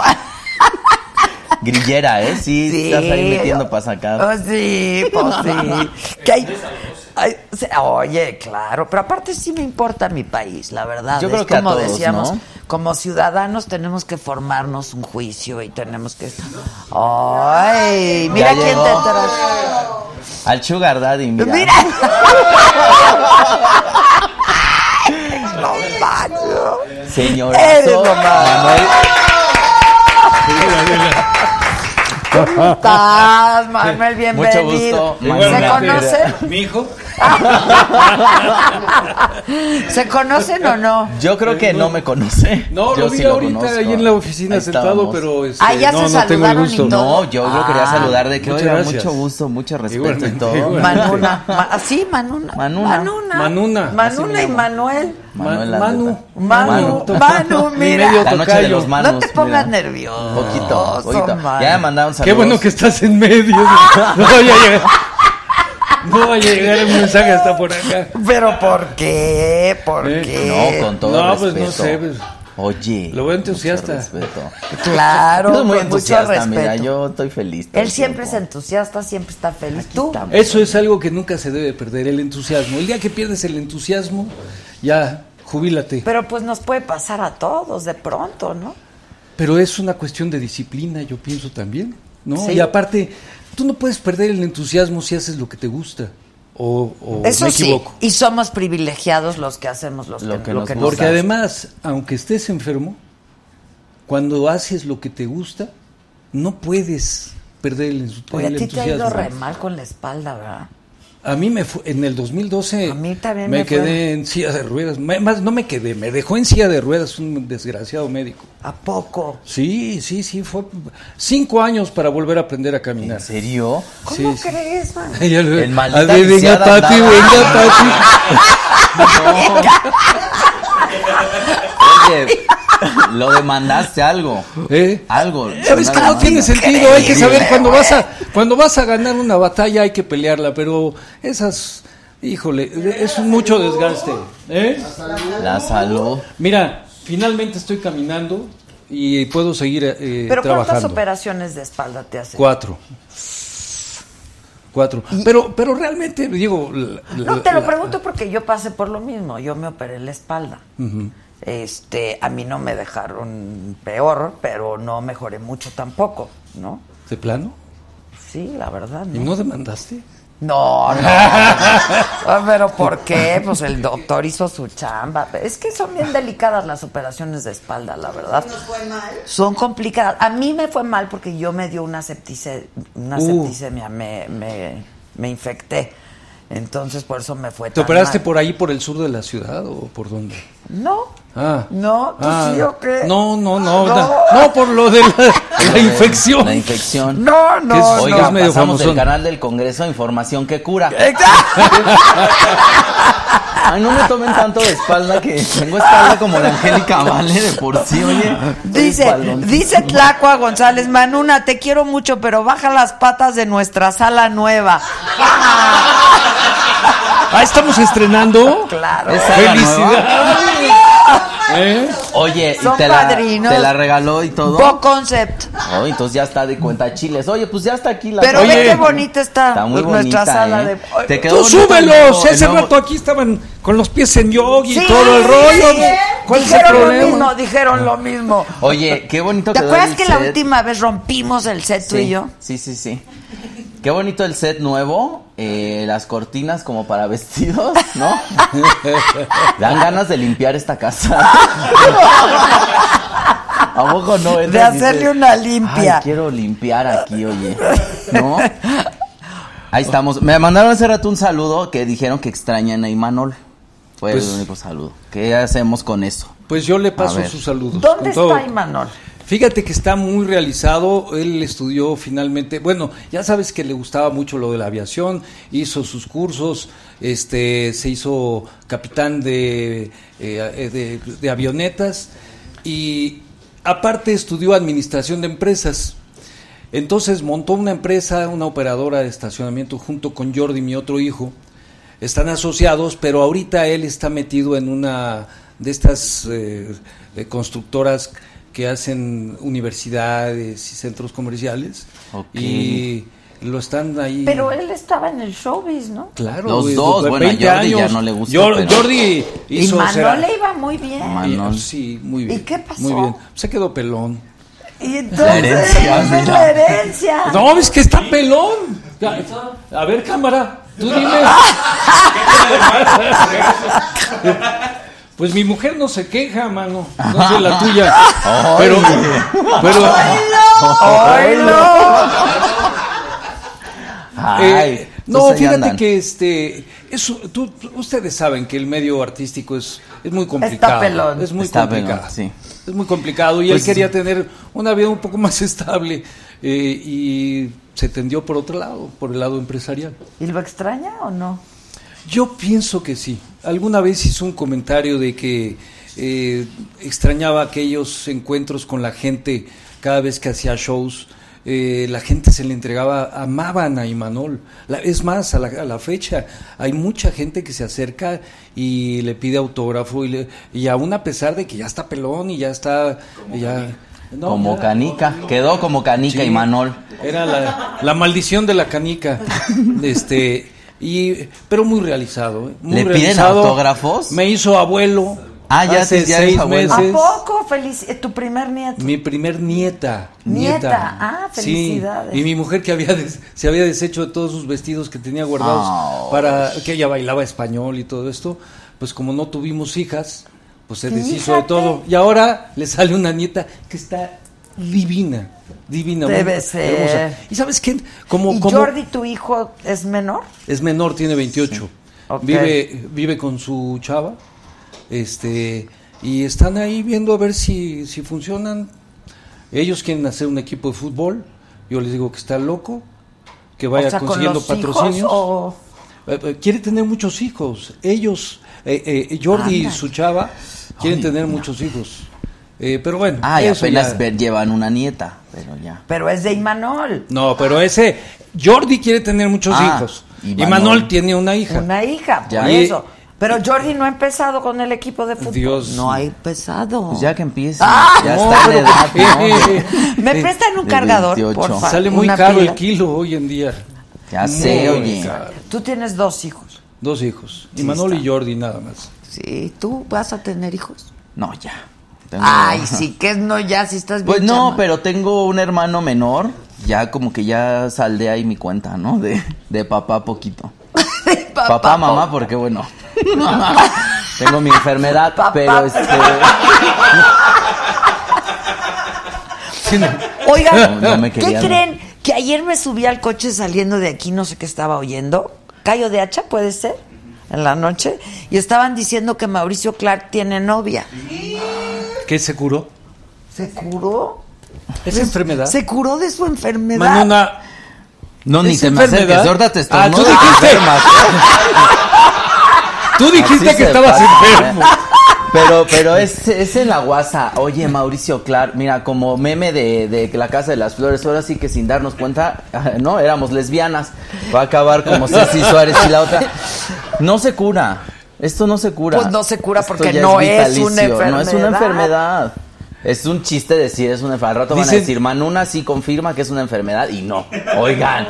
no. Dicen, no. dicen que los que van no regresan. ¿verdad? No regresan, es que mira, yo tengo un amigo que está de verdad a dos centímetros de decir sí soy gay. Porque hay cosas que cuando las pruebas, Ah, ¿De qué distancia hablas? ¿De qué mira, medida hablas? hay cosas que cuando las pruebas dices, ¿sabes cuál es mi platillo favorito? De verdad, sí, no puede uno regresar de allá, ¿eh? ¡Estate, caramba! Ay, mira, ahí está. Mira lo que te tengo aquí. Muy... Yo salí en la casa de las flores, la reina del cameo soy yo, ¿eh? Ahí salí de flans con... ¿En dónde?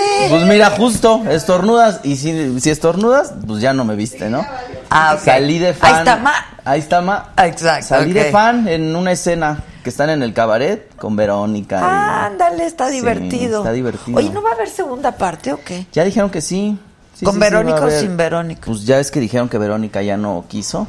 ¿Por qué? Pero- ¿Y será o será nada más para Para mercadote? mercadotecnia, ¿verdad? En una de esas sí quiere porque Vero está increíble, ¿no?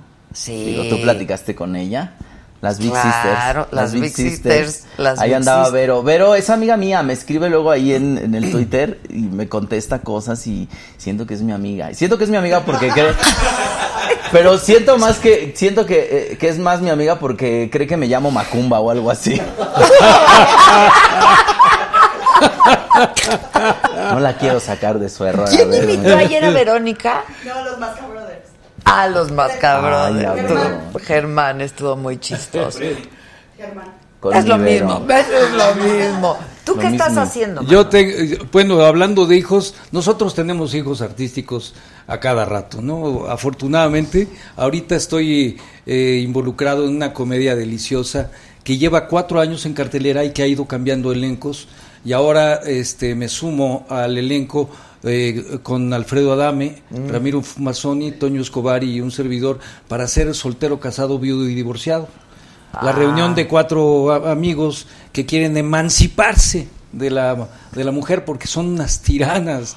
Y ya sabes, las reuniones de los machos. Está ¿no? Divertida. Que nos volvemos hocicones y, y a ver quién vive más lejos y que, este, quién puede más con ellas, quién las Bueno, Alfredo no, más. ¿verdad? Justo, perdón. Alfredo hace el divorciado. Bueno, ¿Qué haces? Yo hago el casado. Tú haces el Yo hago casado, el casado. Alfredo el divorciado, el otro. Fumazoni hace el soltero, ingenuo, y Escobar hace el viudo. Que- Es ya de ser el más feliz. no, Fíjate no, que- pues yo creo que sí, ¿no? Ya Pues, cuando lo- eh, Alfre- eh, el personaje Alfredo dice, este, pues que es el personaje más feliz de la obra. Y ¿El digo, viudo? ¿cómo? No, el, el divorciado. ¿Al divorciado? Pues yo digo, ¿y y por qué? ¿No tiene que pasar una lana? Ah, pero no, ¿verdad? Es que Es no que, está. claro, él no, le pagan. Él no Él pasa. no gana él no dinero. pasa, él no pasa, él no pasa. ¡Qué barbaridad! Ay, Alfredo. Gorda, baja los pies. Ahora menos por decirme gorda, mira. Ay, estoy Pero ahí en ¿cómo mis le dietas. dicen gorda si ve que bien Skinny, Ahí voy que a tu F45 y que a tu ciclo y haciendo dietas y ¿Estás yendo que al ciclo? Y me digan, Ese es buenísimo. es bueno el ciclo, ¿eh? El ciclo es bueno. El F45 también es un training ahí que te más ligerito que el CrossFit. El CrossFit es como un entrenamiento como para sobrevivir a una guerra, ¿no? que Está dices, oye, maestro, cañón eso ya, del espérese". CrossFit. No, el otro sí está más tranquilo. Y estoy ahí en mi dieta, en mis... Todo bien. Te ves súper, la voy. pestañita, todo bonita. Ya, eh, sí parezco lesbianita, ¿verdad? De repente. Como, como lesbiana muy, muy amanerada. Amaderada, ya sabes que las lesbianas, ¿no? Pues hacen sus cosas. Ay, qué- La lesbiana amaderada. Oye. Ay, no me Amaderada. la espalda, oigan. Manuel, ¿tú haces ejercicio? Sí. Porque nos poner acordamos así. de ti, que si vas a enseñar el pack, dicen. Que pases el pack. ¿Quién? El a pack. todos. Dice, ¿no te acuerdas de él en Estoy Solo para leyendo. Mujeres? Ah, claro, bueno. ¿Cómo olvidarlo? ¿Cómo olvidar a Manuel Pero él no fue a ver solo para No, mujeres. pero pues ya está el YouTube ahí, la investigación. ahí le pones pack de Manuel Landeta y te sale. Ah, el, el ejercicio ha sido parte de mi vida. Siempre, ¿verdad? Siempre. Pero entonces con el problema de la espalda, Ah, lo hago con cuidado. ¿qué haces? Pero en la silla, ¿cómo le hacías nada más de... Ah, también De ejercicio. arriba. ¿Perdón? Cuando estabas en la silla de ruedas, ¿cómo hacías ejercicio? ¿Nada más de arriba?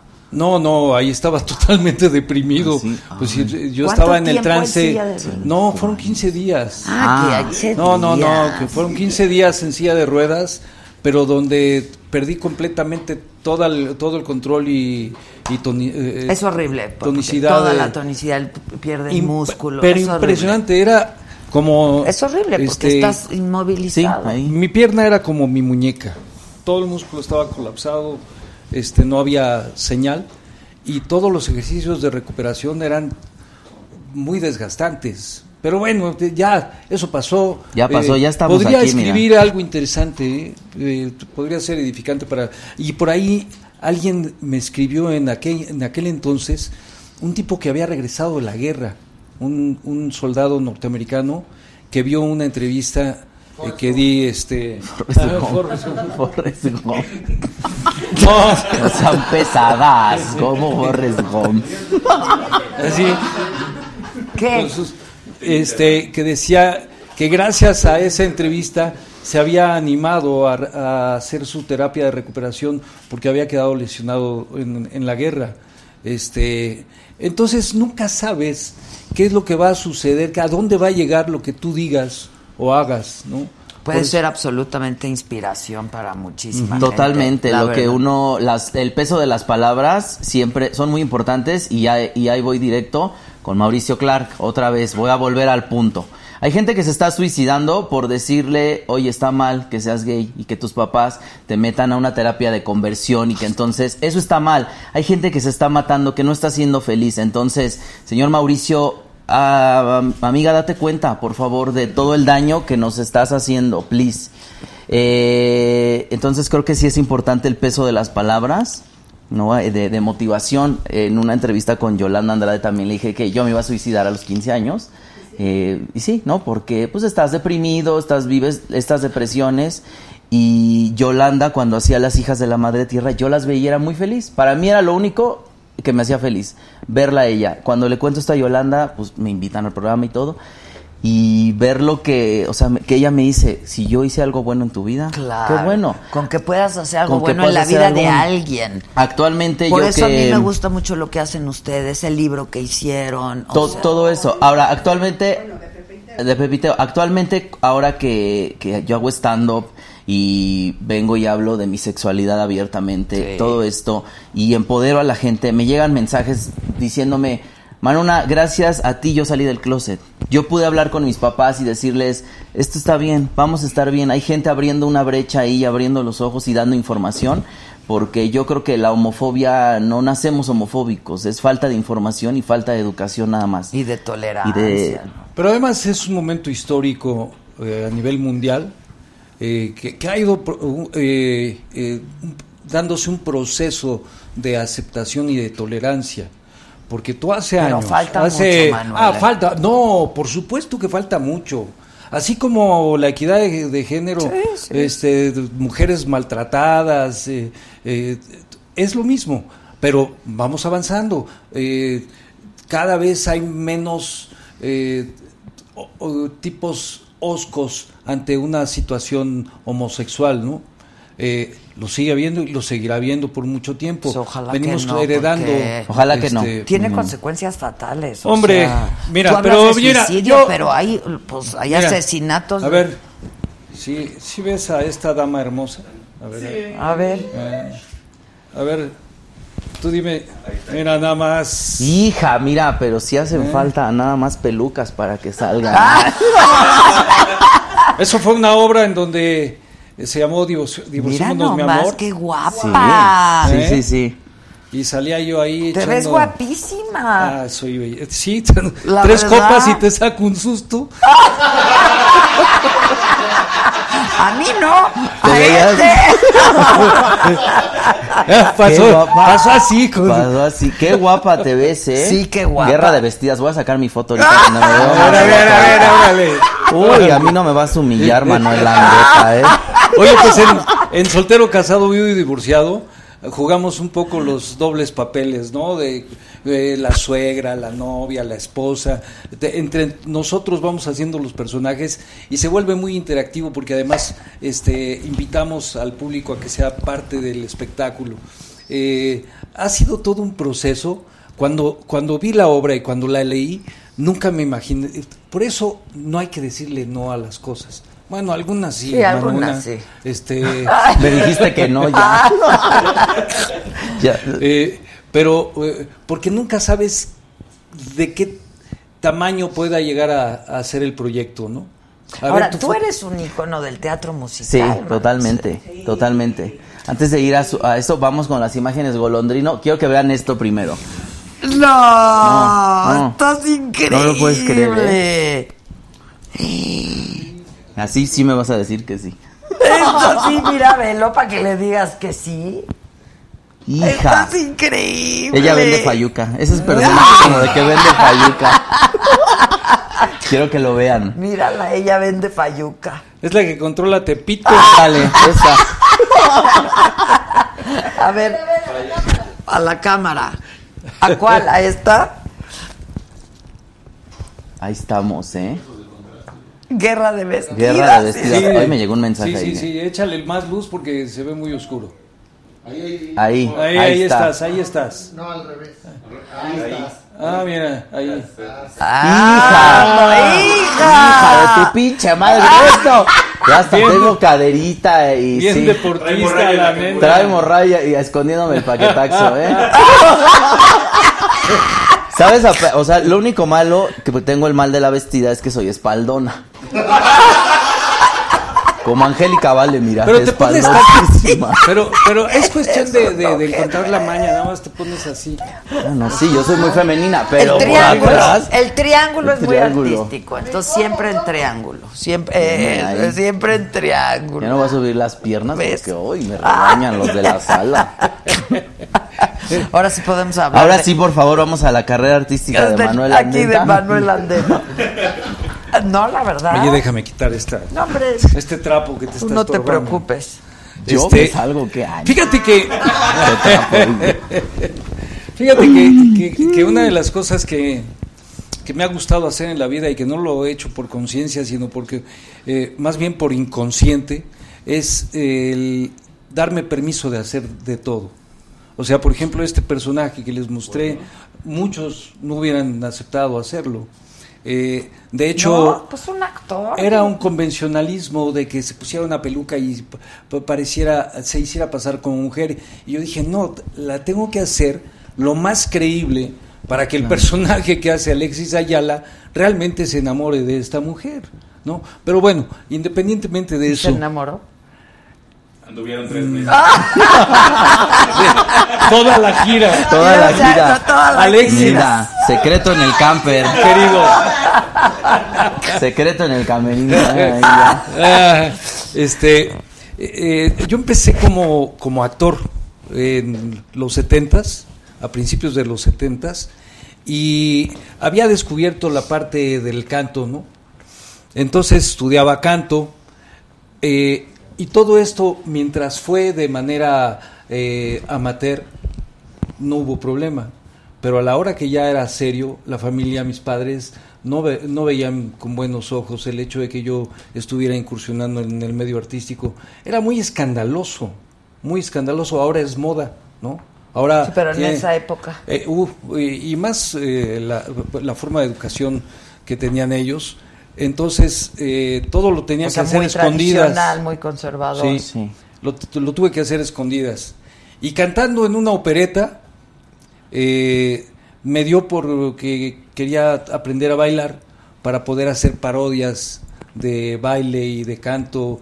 Este, creía que iba yo a encontrar un montón de gente con la capacidad de hacer todo eso. ¿no? Eh, desafortunadamente en aquel entonces no había tanta preparación como la hay hoy en día para los musicales, de gente que ves cantando, actuando, bailando. Está Eh, cañón. Que tampoco es así que digas se desbordan, pero cada vez hay más y hay gente muy, muy talentosa en México. Entonces, de repente, eh, mi, mi vida estaba entre ir a actuar, ir a cantar, ir a bailar, o este, cantar y bailar al mismo tiempo. Y de repente me veo involucrado en 1981 en un musical, y de allá para acá, ¿Cuál fue el primero? Los Fantásticos. Y era un elenco maravilloso. Estaba Rogelio Guerra. Que Tú no habías descanse. nacido, Manu. Yo no. Yo nací 10 años después Ah. de eso, fíjate. ¿Sí? Sí, ¿Tú eres del 91? soy muy chiquita. Muy chiquita, Manu. Chiquita Lina. ¿Quieres una lechita? Bueno. Sí, ya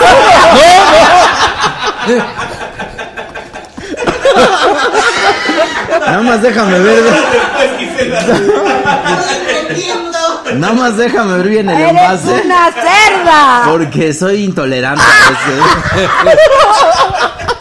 Ve calentando la cámara. Ay, Dios mío. No puedo de amor por ti, de verdad. Este cuate es súper Dios mío. rápido, perdón, eres perdón, rápido. Perdón, voy a tomarle esto. Sí, tómale. Sí, no, ni nadie lo le tocó, tomó. ni lo tocó, ni Ay, lo porque tocó. si lo tocó un diputado. ¿Y a Manuel por qué no le dan? No, sé, yo me lo encontré aquí. No, ¿eh? no, no, no. Yo no. No bebe. Agua sí. No, sí bebo, pero ah, ah, no. Un tequilita, Ay, ya es no, no, jueves, ya se No, va. es que hoy, hoy me, me comí unos ostiones y creo que uno me salió bueno. Cuerpo. Ah, pues, pues el tequila es bueno para eso, mata cualquier bicho. No, no, no se, no vaya yo a perder control. Y aquí nos haga ya No, la no, no. Oye, entonces, 1981. 1981. Los fantásticos. Ay, perdón. Este, No, el elenco era, era maravilloso ese elenco. Estaba Enrique Alonso, Cachirulo. Cachirulo. que tampoco Pero sí soy leída Sí, y eres cachirulo. ¿eh? Sí. sí. Te digo que Cachirulo es muy sí lo- talentosa. Sí sabía quién. Este, el, eh, ¿quién más? Enrique Singer. Eh, Laura Flores y yo eh, éramos lanzamiento ahí en... Wow. Este- Perdón, voy a hacer una pregunta. ¿Enrique Singer canta? No, él hacía el mudo. Ah, era, era, Justo. era, Ah, era un, eh, un personaje que, que hacía rutinas de pantomima. ya. Es un gran actor. Sí, es un gran- y un gran director y- este, Sí, y una sí, gran sí. persona. Era un, un gran, gran elenco. El Pato Castillo, José Luis Llaver. eh, fue una, un buen encuentro con el musical. Y de ahí brinqué a otro mundo, ya propiamente de gente del musical, porque estos actores que te estaba mencionando eran actores que podían cantar, eh, pero de ahí paso a Chorus Line, a la línea del coro, La línea del coro, sí. La en línea donde del coro. conocí a mi querida amiga y sister Olivia Bucio Olivia Bucio. eh, y a un sinnúmero de actores y actrices muy talentosos que hacían en el Teatro Insurgentes aquella primera temporada de Cross Line. Después José el Soñador. José el Soñador. ¿Cómo, José? Les voy a platicar. Este, Memo Méndez. Tú estabas haciendo programa nocturno, ¿te acuerdas? Claro, con Rocha. Con Rocha. Y en algunas ocasiones llegamos a ir a, este, a presentar números de José el Soñador. Eh, en- estábamos de gira y de Veracruz a Oaxaca había habido una tormenta, se había eh, caído un, un puente y entonces estaban pasando los autos y camiones en unas pangas, pero los camiones de turismo eh, por el, largo de los ejes no, no alcanzaban a pasar este, de la tierra a la panga. Total que a la hora que tenía que empezar la función en Oaxaca, no había nadie de la compañía. Había llegado todo el equipo técnico, había llegado la escenografía, el vestuario, pero la compañía no había llegado. Y yo viajaba en una camioneta aparte. Llegué, llegamos a Oaxaca y como una hora después de que debía haber empezado el, el show, y a la gente no le decían nada y le dije al empresario, ¿sabes que qué? decir. No van a llegar, díganle. No les, no les dijeron nada, entonces agarré un micrófono y esas inconsciencias mías yo me paré en el- los descansabrazos eh, de, de, la primer- de una butaca de la primera fila y entonces dije, yo soy fulano de tal, interpreto el personaje de José el Soñador y pasó esto, no va a llegar la compañía. Pero si quieren, yo se las hago. Soy un hocicón. Y por hocicón me tuve que aventar solo toda la obra. Pero lo que pasa es que cuando estábamos ensayando, yo, como todo era cantado y bailado, entonces para agarrar condición, yo me aventaba desde el, desde el inicio, eh, la narradora, cantaba narradora, después hermanos, Putifar, el faraón, pasaba toda la obra y bailaba todo en el garage de la casa de mis padres y este y que me dicen que sí y me tuve que aventar José el Soñador en concierto No, ¿cómo crees? Tú solito. solito solito le salvé la taquilla al desgraciado empresario No. y no me pagaron un clavo No más es cierto. Te lo juro. Te tocaba lo de los Me la debes, otros. me la debes. Sí, te tocaba. Lo de todos, oye, así Oye, lo de la- ahorita que estaba solito. hablando con los Gustavos de política y que estaban hablando de las prisiones y eso de la tortura, ¿ya vieron la serie esta del recluso? no No. ¿En dónde? Netflix. Ay, mi casa, Netflix, y no la he Oye, visto. pero tú, tú- tú- lo de Eugenio Derbez, Ajá. ¿dónde está? En Amazon. Ah, sí, yo estoy en Blim, no- Netflix, Amazon. Ahí estoy en todo, ¿eh? Amazon Prime está Amazon Prime. ¿no? Sí, yo creo que llegó con todo y Es que tiene mucha lana, le está metiendo mucho quiere posicionarse como la plataforma. Y bien, ¿eh? Estuvo padre el proyecto. ¿Ya acabó? Ya. O sea, Acabó. ¿fue lo que fue o va a haber Sí. una segunda temporada? No saben si va a haber una segunda temporada. eh, por el momento están como con esta, que salió ahí como este experimento que siempre se nos manejó así. Es un experimento en el que somos 10 comediantes dentro de una casa en 6 horas. Pueden hacer todo lo que quieran, menos reírse. Ya, esa es la premisa. Entonces te dicen, Se llama el LOL, LOL, ¿no? LOL. O sea, como en inglés. ¿quieres entrarle o no? Y dices, pues va, ¿no? ¿Qué puede pasar? Y pues pasó todo eso, ¿no? Pero ¿y qué? O sea, ¿cómo puedes no reírte contigo? Está cañón. Bueno, justo ahorita alguien me no, de atrás, ¿por qué no ganaste? Y dije, bueno, yo me concentré para no reírme, terapia y todo así de que, hoy yo, ¿no? Así, poker face. Y llegué y est- estaba mi hermana, la Michelle también, Michelle Rodríguez, ahí andábamos, eh, asustados. Vemos el programa y estamos como asustados todo el tiempo Para que no, no nos reír. queríamos reír, pero nos sacaron por no hacer nada.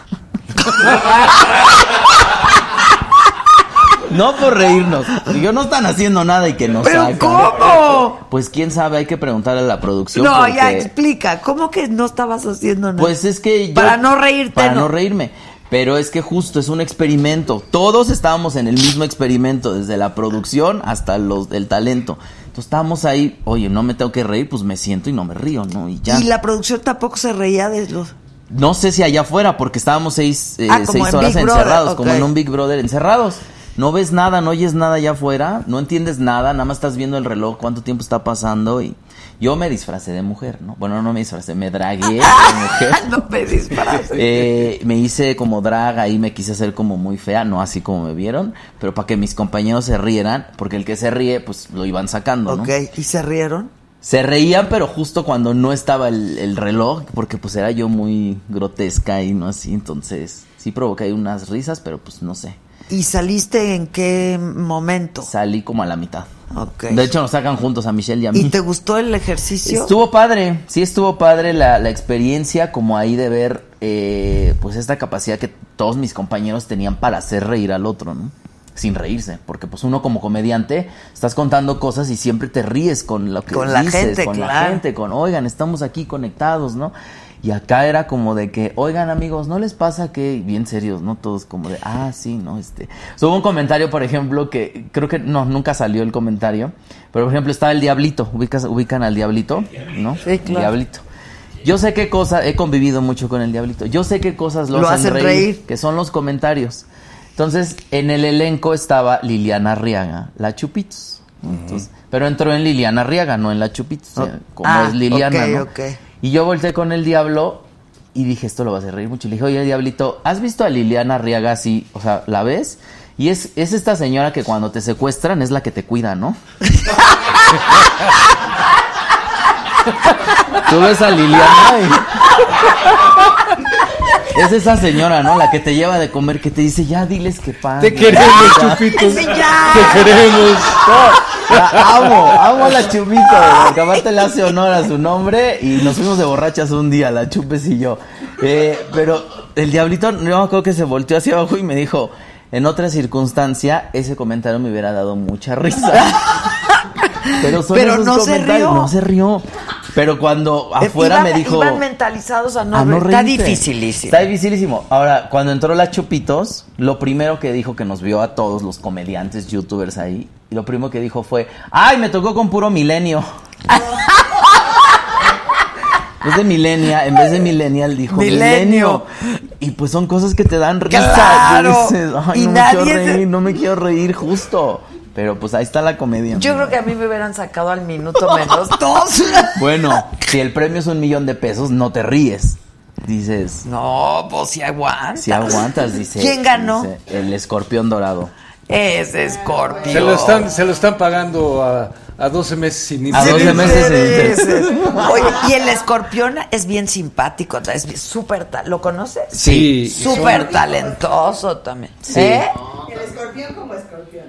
Como Alejandro. Pues como Alex es menos chistoso que No, como es el que escorpión. como Alex no es Es muy chistoso. ¿Cómo Muy entró? serio.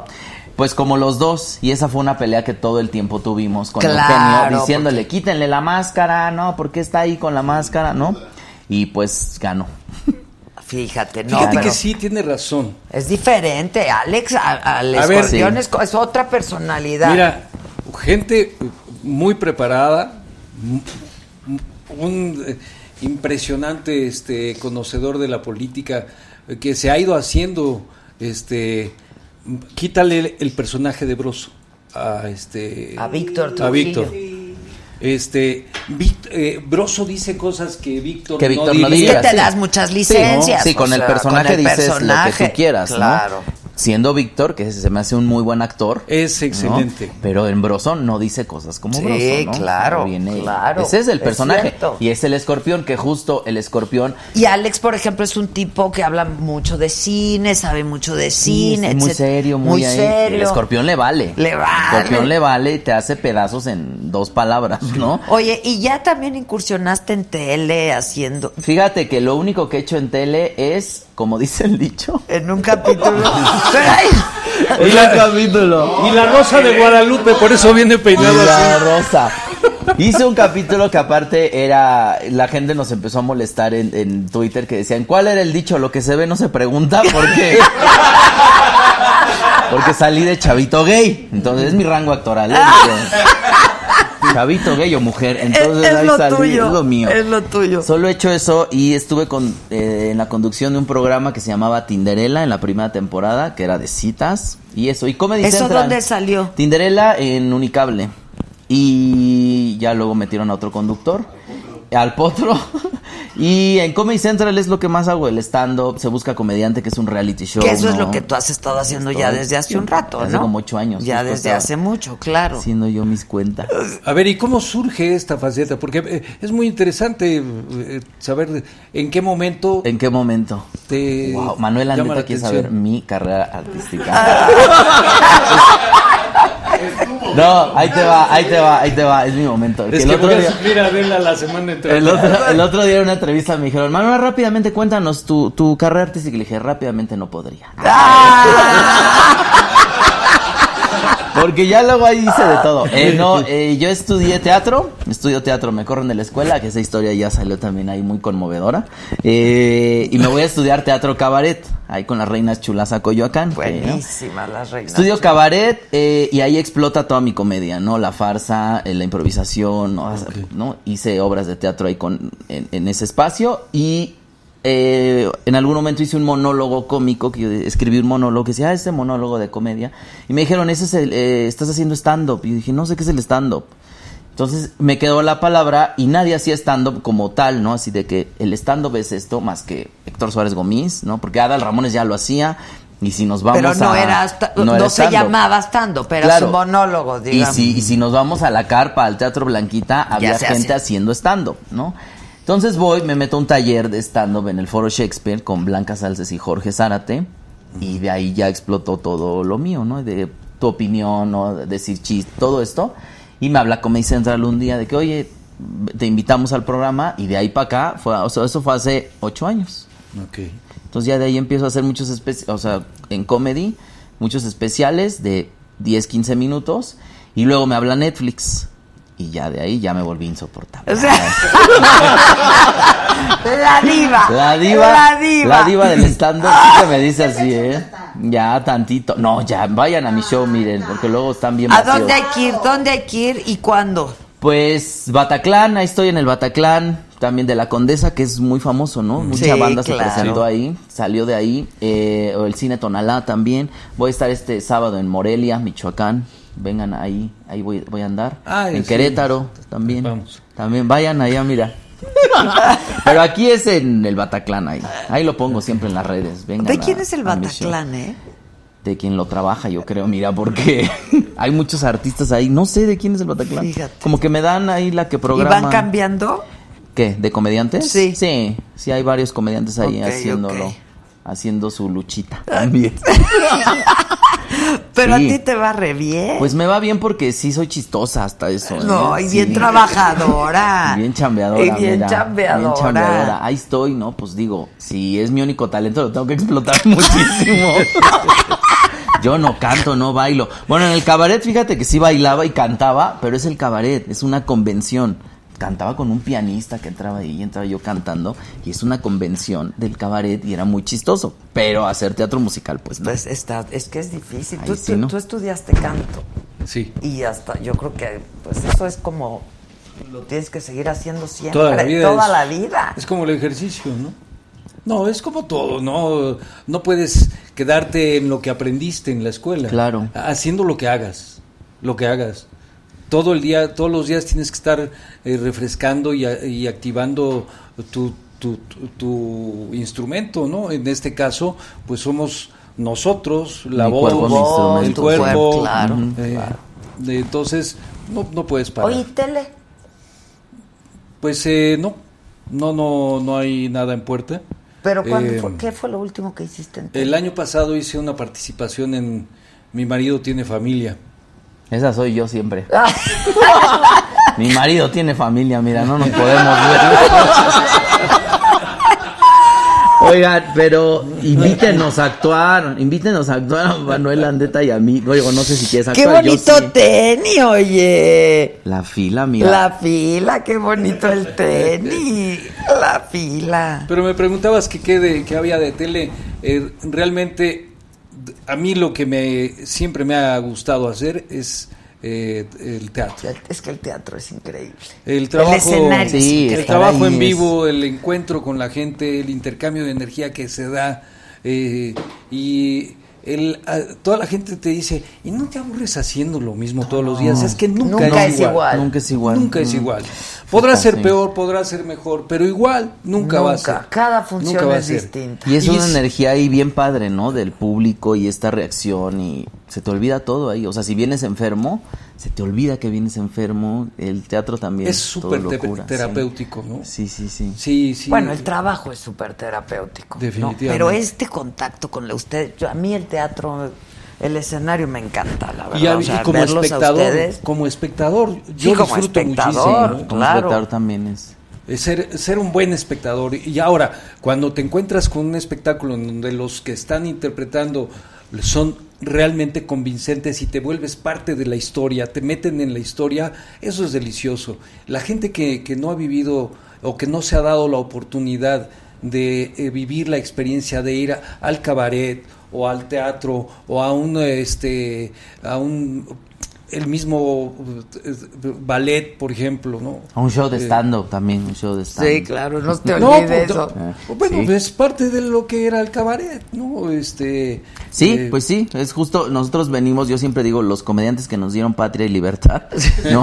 Un cantinflas que se subía a mitad de hacer unas Una cortinillas carpa, en la la carpa, carpa, hacer claro. stand-up, hablar de un borrachito, la Claro. India María hacía stand polo polo y es una pelea ahí todo el tiempo, palillo, ¿no? Sí, claro, claro. Hacían stand-up y son los comediantes que nos dieron Patria. patria y Pues sí, libertad. claro, claro. sí, darse, la, eh, darse ese, esa, eh, ese gusto, eh, la gente que lo, que lo llega, y que llega a experimentar una, una buena un buen espectáculo, porque luego si, si llegas como por primera vez y ves una cochinada y dices, híjole, creo que no voy a regresar. No, el pero teatro ay, es es, una como todo, tienes que preguntar, tienes que, que Pero ver. en México hay buen teatro. Sí, hay buen y la teatro, oferta ¿eh? es variadísima. Muchísimos teatros, muchísimas obras. Hay teatro muy barato, hay teatro gratis, hay teatro también muy caro, hay teatro que no vale la pena, no, o sea, no que no valga la pena, pero la gente va a ver cosas como La Semecienta, que dices... Hay Hay oye. que ir. La Semecienta. ¿Qué No es que no, pues es que justo entras y dices, ¿qué es esto? Ah, No, La ahí- Semecienta. La Semecienta. Oye, pues el título no está nada mal. Está muy atractivo. Está muy atractivo, oye. Pero ahí vas a ver y dices, ¿qué vi? ¿No? ¿Qué ¿Ya vi? fuiste? Ya, pudiendo ir a Los Miserables, por ejemplo, que, que la ves y dices, wow. ¿Ya O fuiste sea, a la Semecienta? No, a la Semecienta no. Pues no, oye, prefiero ir a Los Miserables. Pero sí, busquen oferta teatral. Bueno, la mucho. música de Los Miserables es espléndida. La producción, ¿ya viste esta nueva puesta? No. No. Bueno, es que hay que verla. ¿no? Hay que verla. Y la Hay historia, la historia que del, de ese musical en Sí, particular no. es maravillosa, Sí, ¿no? Que, sí, que sí. estrenan en Londres y este Lloyd Webber le dice al productor, oye, pues las críticas fueron nefastas, no me pagues, cierra la temporada y Cameron McIntosh se va a la taquilla eh, después de, la, del- de las críticas de lo- este, del estreno y le dice, y esperando que le dijeran, no, pues se han vendido 400 boletos y dice, se agotaron los boletos de aquí a quién sabe cuánto tiempo y ve nada más cuánto, cómo ha Lleva hecho años, historia. sí, claro. Cómo ha Sí, hecho sí, historia sí, ese- sí. ese musical. Es bonito Los Miserables. Sí. Sí tiene una historia ahí muy muy bonita y la producción, bueno, hay mucha oferta de teatro para que vayan y pues busquen ahí porque el chiste es que todo el mundo dice, "No, yo no tengo dinero para ir al teatro", pero no, van hay de todo, hay de todo. ahí a ver El cine es mucho más caro, Más yo creo. caro, ¿Cuánto sí. cuesta un boleto, una entrada al teatro? 80 pesos. Y el cine. en- Ah, no, al teatro, No, sí, al teatro. pon tú 150, 150, No, no, bueno. 200. Pero pues, ¿cuánto te gastas yendo entre la paloma? La paloma, no, la paloma, el, eh, refresco, el agua, algo. Bueno, depende El de la obra. ¿no? El muégano, el muégano. El muégano. tantito, ¿no? Tu nacho.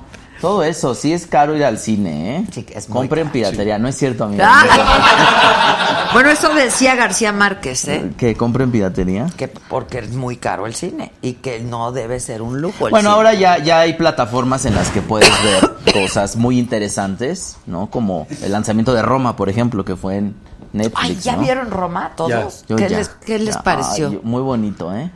A mí sí me gustó mucho, sí me gustó. Creo que se me hace un trabajo muy bonito. Lástima que es me- que esa es la que- palabra, yo creo, bonita. Es, una bonita. ajá. Y Alicia se me hace increíble, se me hace de una honestidad y una inocencia muy natural, porque no está ahí preparada para ser actriz, ¿no? Nada más vino y hizo lo que pudo con lo que tuvo y lo hizo muy bien. Creo que la dirigieron muy bien. Eh, lástima que mi empleada doméstica ya la vio. Oye, llega y me dice, ya vi Roma. Y le digo, ¿y? Me dice, ¿cómo quieren a la muchacha? ¿Verdad? Y yo, pues se lo ha ganado. Y aparte, como somos contestonas, las mucha- somos contestonas. ¿no? Y me dice, hasta la abrazan. Le digo, Leti, ¿por qué ella no rompe nada?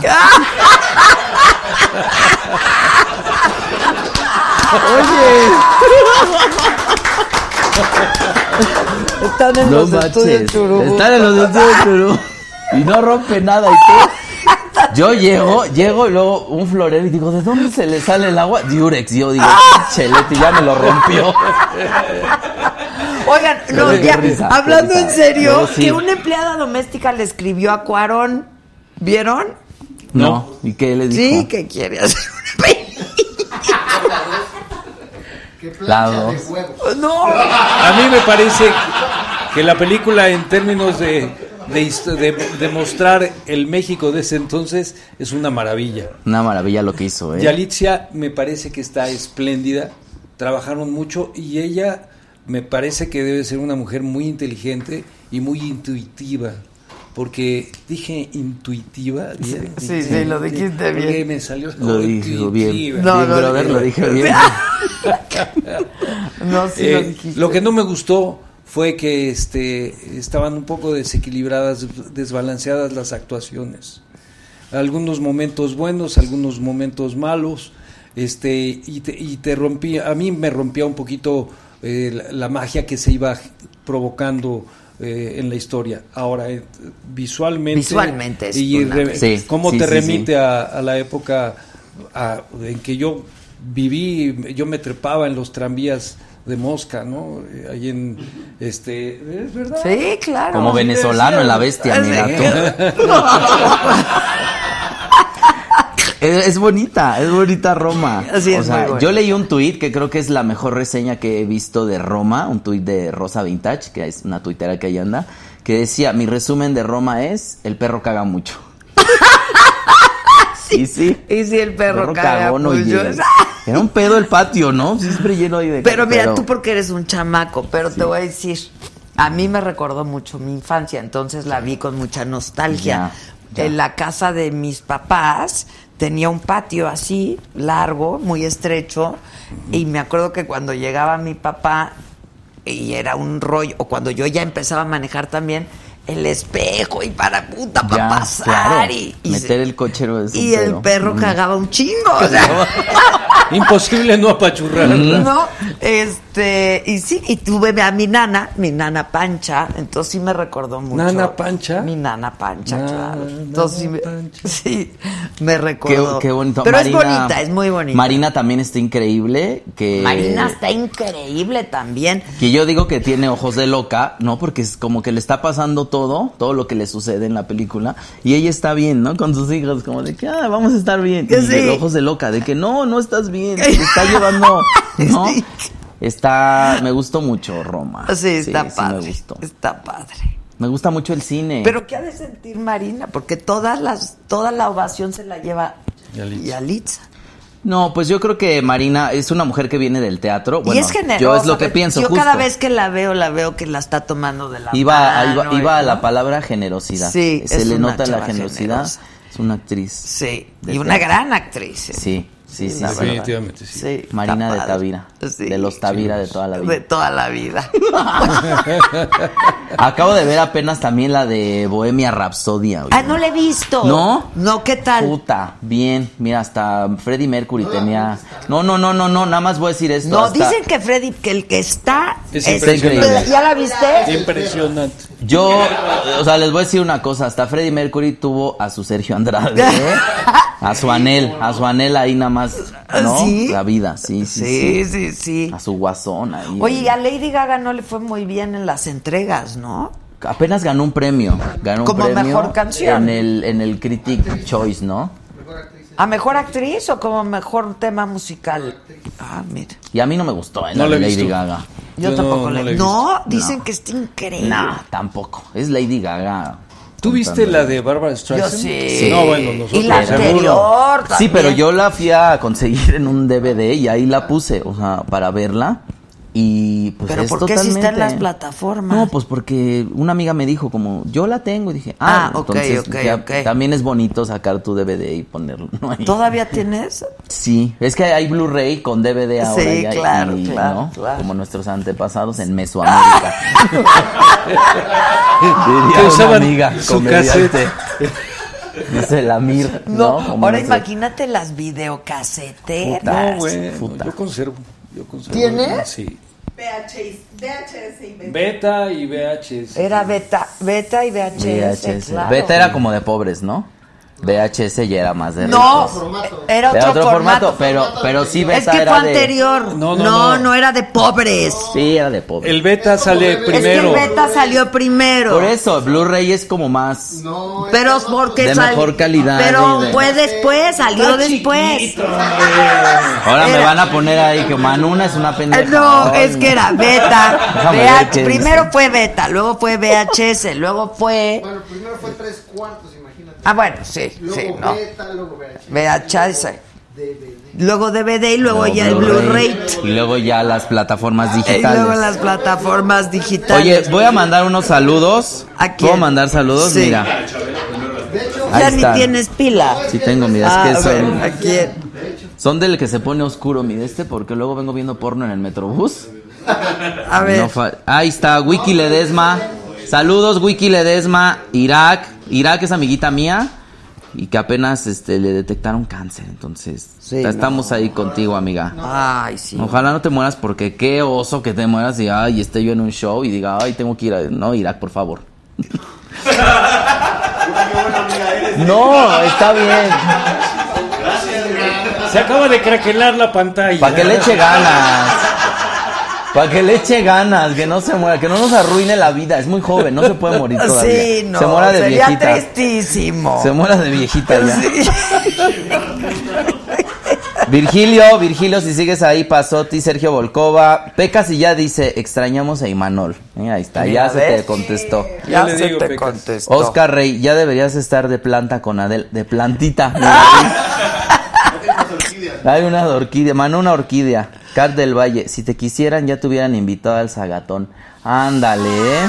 ¿Por qué no fue? Ah, ¿Y dónde está la de producción? ¿Por qué no fui, eh? Ella, ella es la que, ella es la que coordina. Al primero sí fuiste. Al primero sí fui, que nos pusimos bien borrachas ahí. Estuvo muy divertido. Por eso ya no me invitaron. Hijo, pues es que eran las 2 de la mañana también, oye. Uno quiere estar Ya no ahí. queríamos limpiar vómitos. ¡Ay! Bueno, ya acaba tus saludos. Ya, están todos mis saludos. ¿Ya? Está bien todo. Bueno, ahora tú, tú haz la invitación. ¿Qué días? ¿Qué Viernes- teatro? a partir del primero de febrero, en el Teatro Tepeyac, vamos a estar con Soltero, Casado, Viudo y Divorciado, viernes y sábados. Viernes 7 y 9 de la noche y sábado 5 y 7 de la noche. Ok, ya está. Ahora tú. Yo, mi show eh, se llama Reina, Esclava o Mujer. No es cierto, se llama. Las tres. Las tres, mira. Este, en el Cine Tonalá, eh, en el Bataclan, es que lo pongo ahí en las redes. Ahorita tengo hasta el 22 de febrero, Bueno, creo, entonces en el Bataclan. di. Vayan, Morelia voy a estar allá y Querétaro. Ah, y te- sí, se me olvidaba mencionar que vamos a estar en Guadalajara, en Puebla, Monterrey, Juárez, Chihuahua y alguna plaza cercana aquí a la Ciudad de México. Y estén muy pendientes eh, en la red de, de, eh, soltero, casado, viudo y divorciado. Ahí van a estar apareciendo los lugares a donde vamos a, a ir a dar funciones. Vale la pena. se Ya van a están. divertir. Bravísimo a los manos. Los manos. Los manos. Muchas Oigan, gracias. gracias. Gracias. Ven, ay, cuando quieras, ¿eh? Por favor, Gracias, por favor, Manuel. invítenme. Muchas gracias. Invítenme. aquí, Qué muchas bonita gracias. tu nuevo set. ¿Verdad que está bien casa. bonito? De- con mis cortinas. Con tus tortinas y tu sala nueva. Está que nueva. Como chingan, ¿eh? Los de la sala. Ay. Oye, porque Bo Concept nos la va a quitar. ¿Se las va a quitar? Pues, Pues, qué entonces poca, hay ¿eh? que hay que El dejárselas que bien. da y quita, con el líquido se desquita. ¿eh? Mucho gusto, Manuel, la neta. Qué Muchas honor, gracias. qué placer. Sugar Daddy. Sugar Daddy. Ya es Sugar Daddy, Ya ¿no? es Sugar Daddy, claro. Mis comadritas ahí lo están diciendo. Pues ¿eh? muchas gracias. Gracias a ustedes. Nos vemos el próximo lunes. Yo a las 7 de la noche, aquí mismo. Desde aquí vamos a estar. Muchas gracias. Besos, buen fin. Disfruten. Gracias. Igualmente. Bye. Gracias. Gracias. Bye.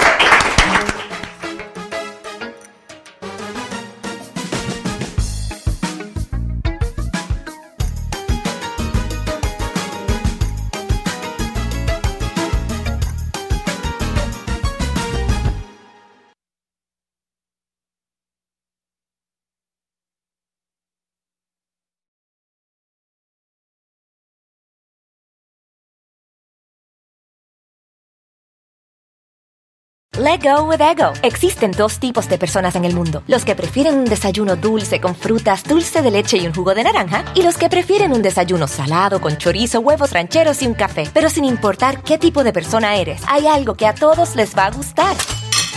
Los crujientes y esponjosos Ego Waffles. Ya sea que te guste un desayuno salado, con huevos o salsa picante encima de tus waffles, o seas más dulcero y los prefieras con mantequilla y miel. Encuéntranos en el pasillo de desayunos congelados. Lego with Ego. A algunos les gusta hacer limpieza profunda cada sábado por la mañana. Yo prefiero hacer un poquito cada día y mantener las cosas frescas con Lysol. El limpiador desinfectante Brand New Day de Lysol limpia y elimina el 99.9% de virus y bacterias. Y puedes usarlo en superficies duras y no porosas de tu hogar con una fragancia que lleva a tus sentidos a un paraíso tropical. No solo limpies, limpia con Lysol.